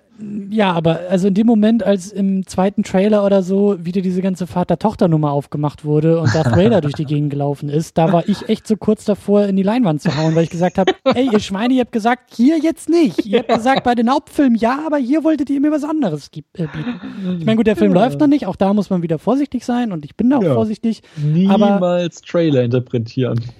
Naja, also ähm, ja, aber das Ding ist halt. Habt ihr nicht gerade, hast, du hast doch hier, ihr habt doch, äh, jetzt kannst deine Chance nochmal Werbung zu machen, ihr habt doch irgendwie gerade so ein Paket rausgehauen. Richtig. Da, da hast du doch bestimmt auch nochmal eure Trailer-Interpretationen äh, alle angehört, die ihr gemacht habt. So, machen wir so grob über den Daumen gepeilt, wie viel Prozent war richtig? Äh, natürlich habe ich mir das alles, die ganzen 14 Stunden in dem vollgepackten Star Wars Podcast Paket nochmal angehört. Deswegen kann ich dir sagen, dass wenn ihr jetzt nachher die richtige Zahl einfügen, alles richtig war. ähm, naja, es ist halt, mh, mm, wir haben tatsächlich noch mal ein bisschen über auch äh, Episode 7 geredet und auch über unsere Erwartungen an, an Rogue One und ich bin da echt ein bisschen vorsichtig, weil ja, ich, also, Episode ich 7 war hinaus, mir nicht mutig finde, genug. Ich halte es immer, es ist so ein, auch so ein neues Ding, äh, Erwartungshaltung und Trailer zu rezensieren. So. Naja. Und da bin ich immer mhm. skeptisch. Ich sage immer, lass die Leute, lass uns den Film angucken und danach sprechen wir drüber. Naja. Anstatt jetzt schon vorher richtig. drüber zu sprechen, vollkommen was richtig. möglicherweise schlecht gemacht vollkommen werden richtig. könnte. Auch Aber es jetzt, geht jetzt auch auf Rolling so. Vollkommen richtig. Ähm, das Ding, wo sozusagen meine, meine, meine Ernüchterung bei Star Wars hinzielt, ist ja. aber von außen schon ablesbar. Es ist ein Film, der unmittelbar vor Episode 4 spielt. Mhm. Es sind Spin-offs angekündigt mit irgendwie vielleicht Obi-Wan Kenobi, sehr wahrscheinlich mit äh, Han Solo.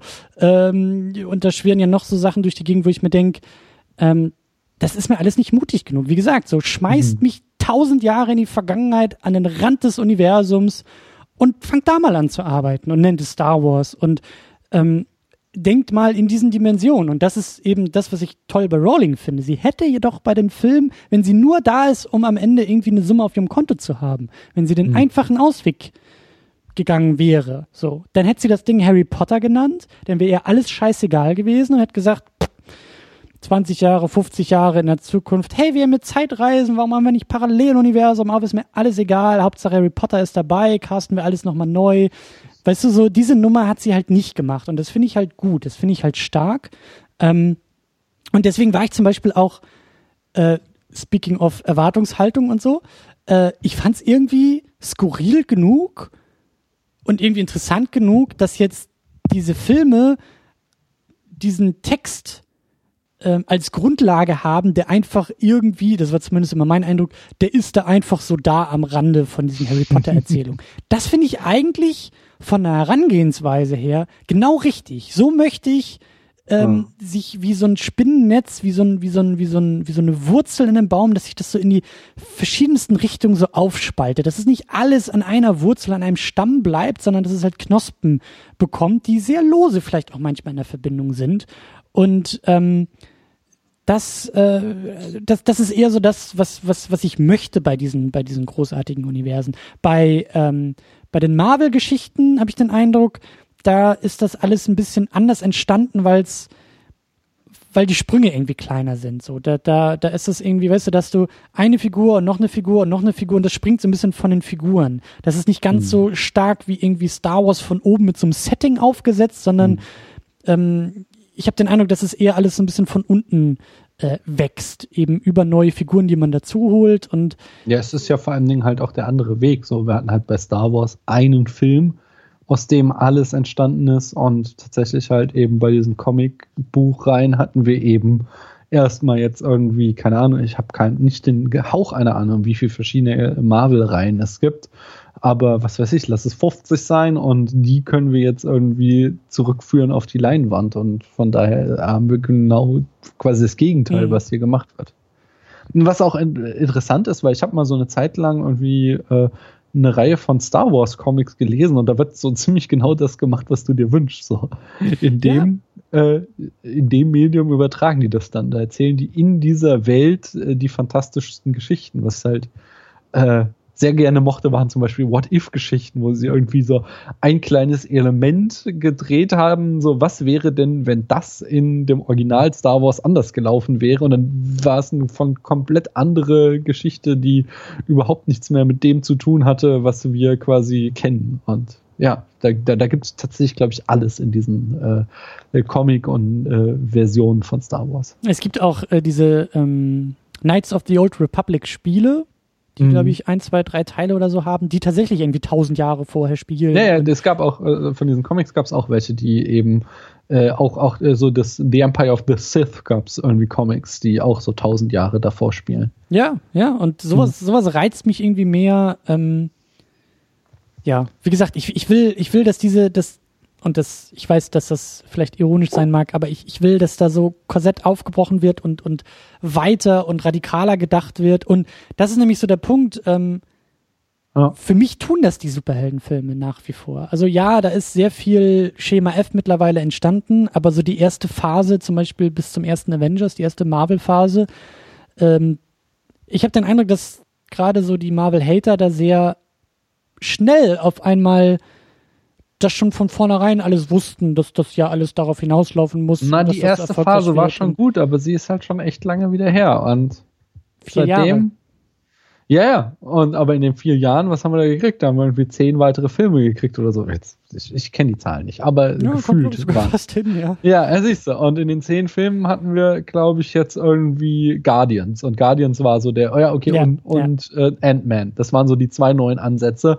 Und der Rest war tatsächlich wieder Schema F. Na, Wintersort. okay. Nee, aber du hast schon recht. Also klar, die, die, die haben so auch die, das, die riesengroßen Schwächen in den Strukturen. Das dritte Akt ist immer kaputt bei den Marvel-Filmen. Das oh. äh, ist einfach so. Das kriegen die wohl auch nicht mehr repariert. Aber ähm, klar, aber es ist irgendwie. Gib ich, nicht auf. naja. Äh, nachdem selbst Rowling in diese ganzen Muster uh. verfällt. Aber äh, nee, es ist schon. Es ist schon, ja, ich, ich, ich bin ich bin ein bisschen verwirrt, aber positiv, was das Ganze angeht. Also ähm ich hoffe ja, dass also meine große Hoffnung ist ja jetzt bei Rowling, um jetzt den Bogen zurückzuschlagen, dass sie äh, da vielleicht doch auch ein bisschen reingeredet bekam von den Suits so am Ende des Finale, das muss so und so aussehen mit äh, wir müssen New York zerstören und äh, was weiß ich, große Blitze in den Himmel richten und weiß der Geier. Mhm. Ähm, äh, weil das ist die Formel, die funktioniert und deswegen, ich hoffe, dass der Film jetzt so viel einspielt, dass ähm, sie im nächsten Film mehr Freiheiten kriegt. Und dann macht sie vielleicht eine neue, eine schönere Geschichte. Ja, und, und auch nochmal so ein Punkt, ähm, den ich am Anfang schon, schon erwähnt hatte, ähm, der für mich eben auch so in diese Richtung Marvel-Kritik geht. Ähm, wir müssen auch irgendwie als Rezipienten, finde ich, uns selbst daran halten und, und, und daran erinnern, dass alles, was offensichtlich aussieht, nicht offensichtlich ist. Also eine Rowling, die aus der Literatur ins Drehbuch springt, hätte ja. auch wahnsinnig scheitern können. Also oh ja. sie hätte auch, sie hätte das Ding, also der Film hätte komplett an die Wand gefahren werden können, was, was die Geschichte angeht. Und da verweise ich noch einmal auf George Lucas und seine Prequels, weil alle anderen, die drumherum standen, auch gedacht hatten, das ist doch natürlich, der Meister kehrt zurück in das, was er groß gemacht hat. Das ist, das kann doch nur funktionieren. Und er war nur von Ja-Sagern und, und äh, ähm, nickenden, lächelnden Menschen umgeben. Und äh, wir haben gesehen, was draus wird. Und ja. deswegen, ich finde, das ist eine große Leistung auch von ihr, dass sie es schafft, in dieser neuen Text, für sie neue Textform zu funktionieren. So. No. Und das tut sie. Also trotz aller Kritik und ja, das geht noch besser und das lief nicht so gut und so. Aber sie kann es. So, sie hat bewiesen, sie kann Drehbücher schreiben. Und äh, das muss man irgendwie auch mitdenken und erwähnen. Und wie gesagt, so, es war auch zumindest in der ersten Phase eine große Leistung, dass diese Marvel-Filme funktioniert haben. Das hätte auch, der erste Avengers hätte auch voll in die Hose gehen können, aber es tat mhm. er nicht. Und ich habe den Eindruck, dass wir eben auch in so einer, also nicht wir, aber das online, also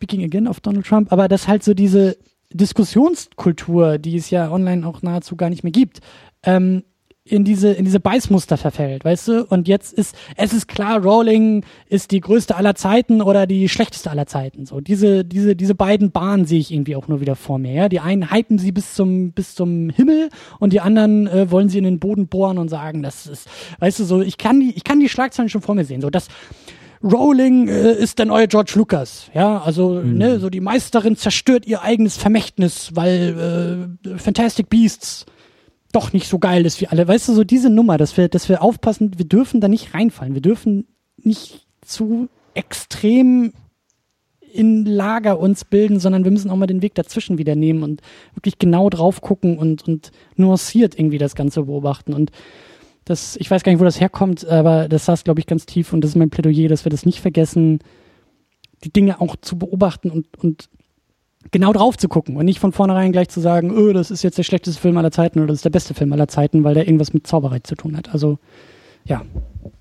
Ich fand zwar jetzt den Bogen zu Donald Trump ein bisschen überspannt vielleicht, aber äh, dein, dein Plädoyer für nuancierteres Betrachten äh, ist, ist doch schön. Also, ich glaube, ich glaub, das kam einfach daher, dass ähm, wir, wir reden nicht mehr über die eigentlichen Themen. Wir führen nur noch Scheindebatten. So, ah. Es wird nur darüber diskutiert, was Donald Trump twittert, aber nicht, was er für Politik macht.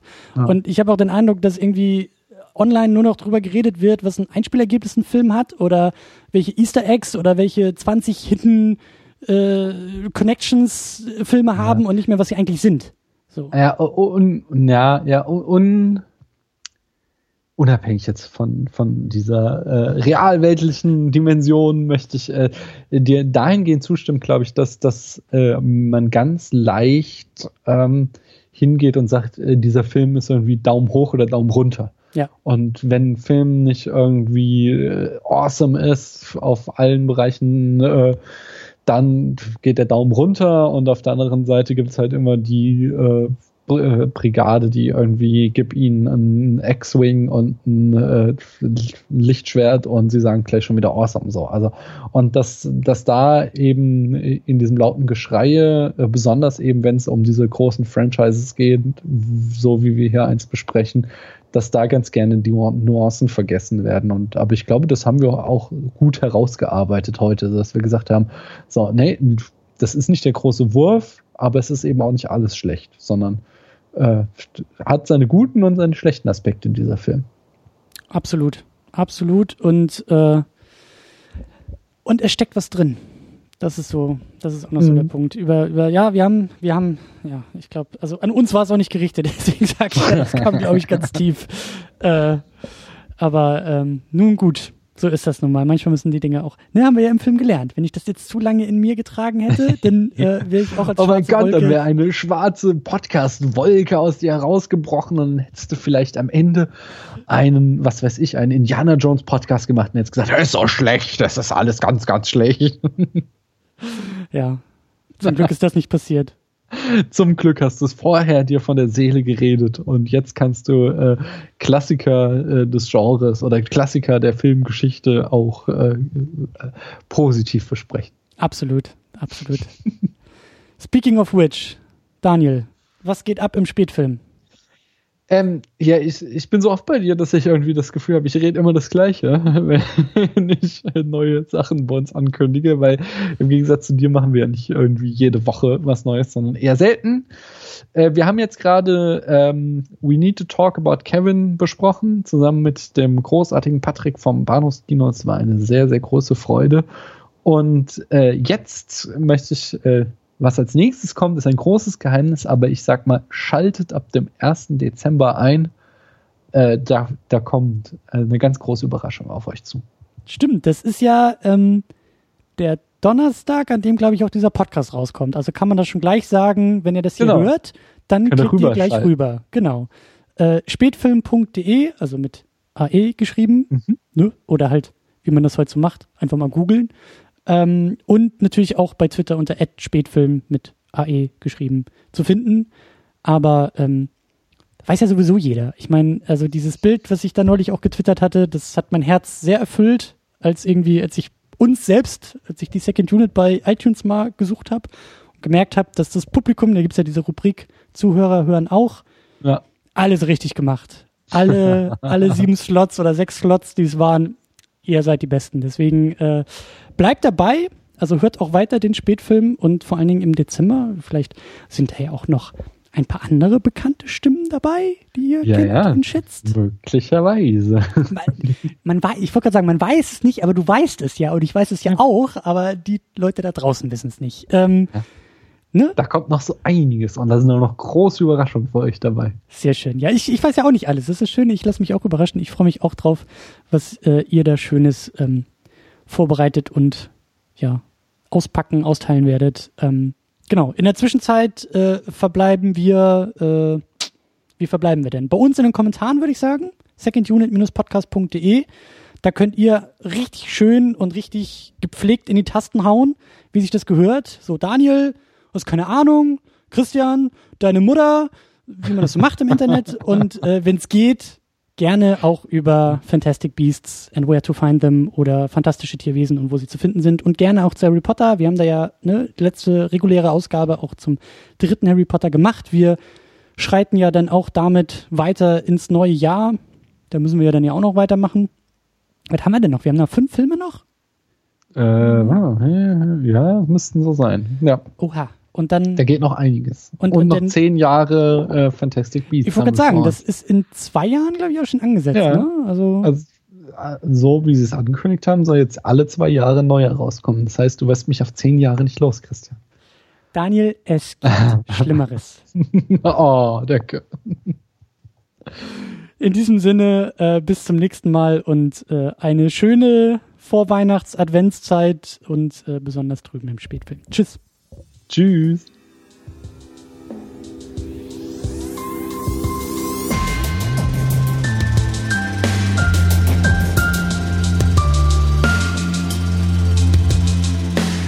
Same.